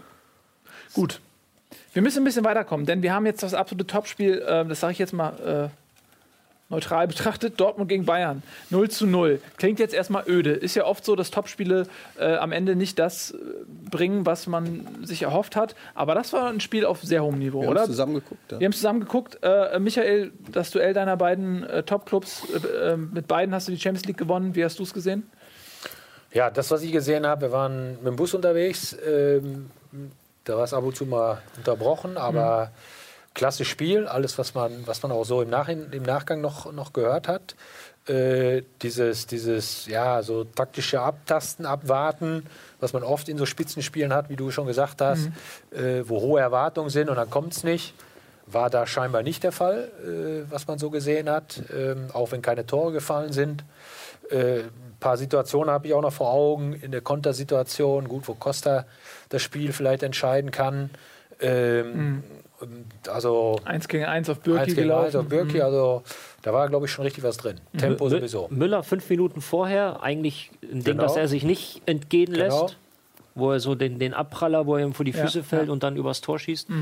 Ähm, ja, ich fand auch, also 0-0, wie es so schön heißt, nein, 0-0 der besseren Sorte, aber wirklich ein Spiel auf hohem Niveau, ein sehr hohes Tempo. Ja. Es fehlten halt im Prinzip nur die, die Tore und ähm, das hatten wir heute Morgen auch kurz besprochen, wo ich sagte, muss Dortmund nicht vielleicht, es ist so eine der großen Chancen, an die Bayern ranzukommen, vielleicht noch ein bisschen mehr Risiko gehen, wo Michael dann aber auch sagte, ja, aber was sollen sie machen? Also, wo willst du denn da noch mehr Risiko gehen? Weil in dem Moment, wo du mehr Risiko gehst und den Bayern vielleicht ein bisschen Platz gibst, knallt's. So, und ähm, ich habe häufiger jetzt so im Nachgang, ja, Dortmund war nicht mutig genug, so die letzten 20 Minuten oder so. Aber ja, wie schon gesagt, wo willst du denn noch Risiko gehen? Du hast schon viele Offensive, du hast doch einen Ramos noch gebracht. Und ähm, jetzt ins komplett ins offene Messer laufen, ähm, ja. Mehr Risiko geht nicht gut. Ich habe auch gedacht, muss ich ehrlich sagen, im Prinzip war es für Dortmund wie ein Pokalspiel. So. Also ob du das Ding jetzt verlierst, das ist nach hinten raus, auf Platz 3 spielt das gar keine Rolle mehr. Äh, in dem Moment ist die einzige Chance, wo du noch aktiv was dafür tun kannst, die Saison noch mal rumzureißen. Von daher wäre mein erster Impuls auch gewesen, äh, wenn Birki bei einer Ecke mit nach vorne geht, hätte ich das absolut verstanden. Weil es ja ist so. Weil was, ob du jetzt mit, mit acht Punkten oder mit zwölf oder fünf Vizemeister wird, ist ja Latte. Nur in dem Moment, wenn du das Spiel gewinnst und die Bayern auf zwei Punkte auf einmal äh, dich daran robbst, auch vor dem Hintergrund, dass die Bayern die Champions League noch haben, die nach hinten raus auch immer wieder für mehr Belastung sorgt, ist vielleicht der letzte Club, der bis zuletzt, äh, wenn alles gut läuft, noch äh, Champions League spielt. Ähm, ich weiß nicht, oder? Ich glaube, ihr denkt da ein bisschen kurzfristig. Warum? Weil kurzfristig stimmt es, natürlich klar, man kann auf zwei Punkte rankommen. Ähm, andererseits, das 0-0 ist langfristig gar nicht so schlecht, glaube ich. Das ist In, halt, in dieser Saison oder? In dieser Saison kann es auch interessant werden, wenn wir ein Pokalfinale bekommen, Bayern gegen Dortmund. Ja, Dann ja. kann Tuchel natürlich sagen, guck mal, Spieler, wir haben schon mal 0-0 gespielt. Wenn wir das wieder schaffen, dann kommen wir den Pokal wahrscheinlich. Ja. Und auch einfach so für Selbstverständnis, dass man mitbekommen hat, okay, wir können diese Bayern kalt stellen. Und das Zweite ist, was Ralf gesagt hat, natürlich, die Bayern waren dann in der zweiten Halbzeit so ballsicher mit einem tieferen Xabi Alonso, mit Kimmich, der ein Wahnsinnsspiel gemacht hat. Ja. Wenn du da Pressing gehst, dann hätten sie das ausgespielt. Und die haben schon genau gewusst, warum sie das am Anfang gemacht haben, aber später nicht mehr. Ja, schade, dass wir so wenig Zeit haben. Kimmich zum Beispiel ist eine Personalie, über die wir auch, glaube ich, längere Zeit reden könnten. Äh, sensationelle Entwicklung. Dann äh, lass uns noch kurz über Mainz äh, gegen Darmstadt äh, sprechen. Wenn man jetzt zwei Unentschieden äh, nebeneinander setzen könnte, unterschiedlicher könnte es kaum sein. Mainz, Darmstadt. Bärendienst, Donati, Ja, die aber das Niveau, hat auch Christian Heidel dann nach dem Spiel gesagt, dass es sicherlich nicht ganz an das Niveau von Dortmund Bayern Nicht rangekommen ganz. ist. Nee. Ne? Ja, Mainz haben alle erwartet, äh, dass die jetzt auch im Stile eines Champions League-Anwärters auftrumpfen, ähm, nach den, sag ich mal, eher überraschenden Siegen, ähm, die sie aneinandergereiht hatten in den Wochen zuvor. Aber es kommt manchmal anders, als man denkt, ne? Es ist irgendwie so, Also ich habe von vornherein gesagt, Darmstadt verliert nicht, weil erstens es schwer ist äh, für Mainz nach so so einem grandiosen Erfolg gegen Bayern. Ähm, dann gegen Darmstadt wieder das alles so abzurufen. Außerdem ist es ein komplett anderes Spiel, auch irgendwo viel schwieriger, weil mehr Aktivität von den Mainzern in so einem Spiel verlangt wird. Und äh, die Darmstädter sind halt auch unheimlich unangenehm äh, äh, in solchen Spielen. Und deshalb, also ich war froh aus unserer Sicht, dass sie nicht gewonnen haben. Äh, und zum Schluss waren so ein paar so halb zehn, äh, wo, wo was passieren konnte. Und da hatte ich ehrlich gesagt ein bisschen mehr Sorgen, dass Darmstadt noch gewinnt. Ja, ging mir ähnlich. Eddie wahrscheinlich auch. Äh, okay, zum letzten Spiel HSV gegen Hertha. Ähm, da habe ich jetzt leider nicht mehr viel Zeit. Äh, aber ich muss sagen, ich habe mich sehr, sehr gefreut. Ich war super erleichtert. Äh, denn wenn man auf die Tabelle guckt, mit jetzt 31 Punkten hat man schon, glaube ich, mehr als in den Jahren davor irgendwie ergattert und hat noch neun, neun Spieler Zeit, um jetzt irgendwie sich komplett in Sicherheit zu bringen. Das hat mich sehr, sehr erleichtert. Äh, ich war mir nicht sicher, dass es funktioniert. Und ich finde, ähm, um jetzt mal so von der Emotionalität wegzukommen, ähm, und in die Analyse zu gehen, dass die Rückkehr von, von Albin Ekdal für mich ein ganz entscheidender Faktor ist. Der hat im Mittelfeld so viel Ruhe, Passsicherheit reingebracht und der ähm, hat die Mannschaft so richtig irgendwie, äh, finde ich, auf einen neuen Kurs gebracht. Er soll auch, steckt nicht so tief drin, aber in der Mannschaft sehr, sehr angesehen sein. Ähm, das war wichtig für die, für die Mitspieler, dass er zurückkommt. Und ähm, das ist für mich, für mich ein ganz, ganz wichtiger Faktor gewesen. Und es war ein sehr souveräner Sieg. Also Hertha hat nichts gemacht. Ich war sehr enttäuscht, muss ich sagen, von, von Berlin. Habe ich dir gesagt, ne? Äh, ja, also hätte ich mehr erwartet, ist vielleicht jetzt auch ein kleines Leistungsloch. Aber das war, kann man so mal sagen, und das ist auch nicht so oft ein sehr ähm, verdienter Sieg vom HSV, wie ich finde. Wir haben auch das Pressing wieder immer gelobt hier. War auch wieder sehr gut in diesem Spiel. Kommt dazu, was du gesagt hast, Ballsicherheit. Und man hat jetzt den Torschützen, den man gesucht hat. Für Nikolai Müller, Zeit. der, Ja. nicht der, den man gedacht hatte. Drimmitsch auf der Bank, 90 Minuten. Lasogga auf der Bank, 90 Minuten. Wer hätte das gedacht in der Winterpause? Ne, ist eine teure Bank. Ja. Ist tatsächlich so. Eine Bank aus Gold. Ja, wie gesagt, also HSV zählt für mich nicht mehr zum Kreise. Ich weiß, das ist ja auch immer so ein Selbstschutz, dass man das immer wieder sagt, aber ich glaube, ihr müsst euch da diese Saison nicht so viele Sorgen machen. Ihr könnt vielleicht schon bald entspannter die nächste Saison planen. Und das ist ja dann auch mal ganz gut, wenn du nicht immer im Ab- Abstiegskampf steckst bis zum Schluss und noch nicht so weißt, wie planst du, wie kannst du. Also kann der Didi vielleicht jetzt schon mal langsam den ein oder anderen Millionentransfer und Superstar Ja, zum HSV lotsen, selbstverständlich. Damit wie, wie man das kennt. Ja, ne? ich habe hohe Ansprüche. Nächstes Ja. Jahr muss die Champions League angegriffen werden. Gut, ähm, das war damit das letzte Spiel. Äh, Hertha können wir, die fallen immer so ein bisschen hinten drüber, sind aber immer noch auf, bin ich bei Platz 3, ist noch richtig, genau, sind immer noch auf Platz 3. Also sind immer noch auf Kurs, noch ist nichts verloren, aber mit der Leistung, wenn man so weiterspielt, dann wird man die Champions League nicht erreichen. Ne? Nee, war das schlechteste Spiel der Saison, würde ich sagen. Ja, gut, da gab es nochmal gegen, gegen Hoffenheim drei Torschüsse nur. Das ist zu wenig. Gut. Bevor du jetzt abmoderierst, ich habe ja noch eine sehr gute Frage, die wir auf Vielen jeden Fall Dank. noch stellen müssen. Bitte. An Michael Henke. Und zwar von Oddly Awkward auf Twitter. Ähm, ist Ralf Gunisch mal negativ aufgefallen? Außer hier in der Sendung. Ja. Außer im Privatleben. Mhm. nee, kann ich mich wirklich nicht daran erinnern. War immer ein Musterprofi in der Zeit, wo ich äh, mit ihm gearbeitet habe. Und äh, ja, selbst. Okay. Selbst nach Verletzung wieder rangerobbt äh, und, und erstaunlich fit wieder geworden, trotz Kreuzbandriss noch äh, relativ spät in seiner Karriere. Nee, keine, also wir haben keine Probleme gehabt. Ich habe noch eine Frage und ich bitte um eine schnelle, knackige Antwort. Weil du hast so viele Stars trainiert. Was, was ist der beste Fußballer, der talentierteste Fußballer, den du, je- den, du- den du je trainiert hast? Ach, das, ist, das ist wirklich schwierig zu sagen. Ein, äh, zum Beispiel ein Deißler, den keiner mehr so genau kennt, war. Und wo es an anderen Sachen gescheitert ist, dass er nicht den ganz großen Durchbruch gemacht hat, war, war ein begnadeter Fußballer. Ja. Und du, du musst einfach Unterschiede machen. Andi Möller war, glaube ich, der schnellste mit Ball, wo ich mit zu tun hatte. Ah, gut, ähm, Ribéry war auch nicht so schlecht.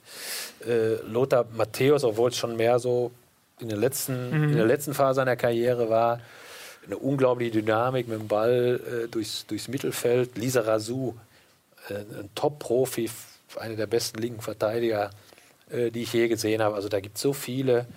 Ähm, Oliver Kahn, äh, Besessener, ja. äh, er wird es mir verzeihen, kein, kein, sicherlich kein Riesentorwarttalent, aber zum Welttorhüter gebracht äh, durch Besessenheit, durch Fleiß, durch gutes Training, durch Weiterentwicklung. Und so müsste man eigentlich den Einzelnen sehen, was hat er aus seinen Möglichkeiten gemacht. Ja. Und da gibt es viele gute Beispiele für. Gut, das war eine sehr prominente Liste, die alle äh, bei dir auf dem Trainingsplatz äh, standen. So, vielen, vielen Dank, äh, lieber Michael, dass du da warst. Äh, hat uns sehr gefreut. Vielen Dank, Ralf, vielen Dank, Tobi, vielen Dank, Eddie, vielen Dank mir, vielen Dank euch fürs Zusehen. Das war Bundesliga in einer aufgeblähten 2-Stunden-Special-Version. Und äh, wir sehen uns am Samstag nochmal wieder. Wir läuten nämlich gemeinsam den äh, Spieltag ein um ungefähr 14.30 Uhr. Bitte. Und nächste Woche? Wolltest du ja noch ankündigen. Den Was- Gast nächste Woche? Ach, unseren Gast. Nee, kündige du ihn nee, mal mach an. du. Ist Nee. Nein, ist dein Gast. Ja? Marco Hagemann? Ja. Marco Hagemann wird da sein nächste Woche. Äh, freuen wir uns auch sehr. Äh, Kommentatoren. Legende. Legende. Und der Fernseher hat sich hier ausgeschaltet, als wenn er uns sagen wollen würde, ihr seid schon kräftig über der Zeit. Denn das ist richtig. Vielen Dank fürs Zusehen. Jetzt viel Spaß noch auf Rocket Beans TV. Tschüss. Tschüss. Auf,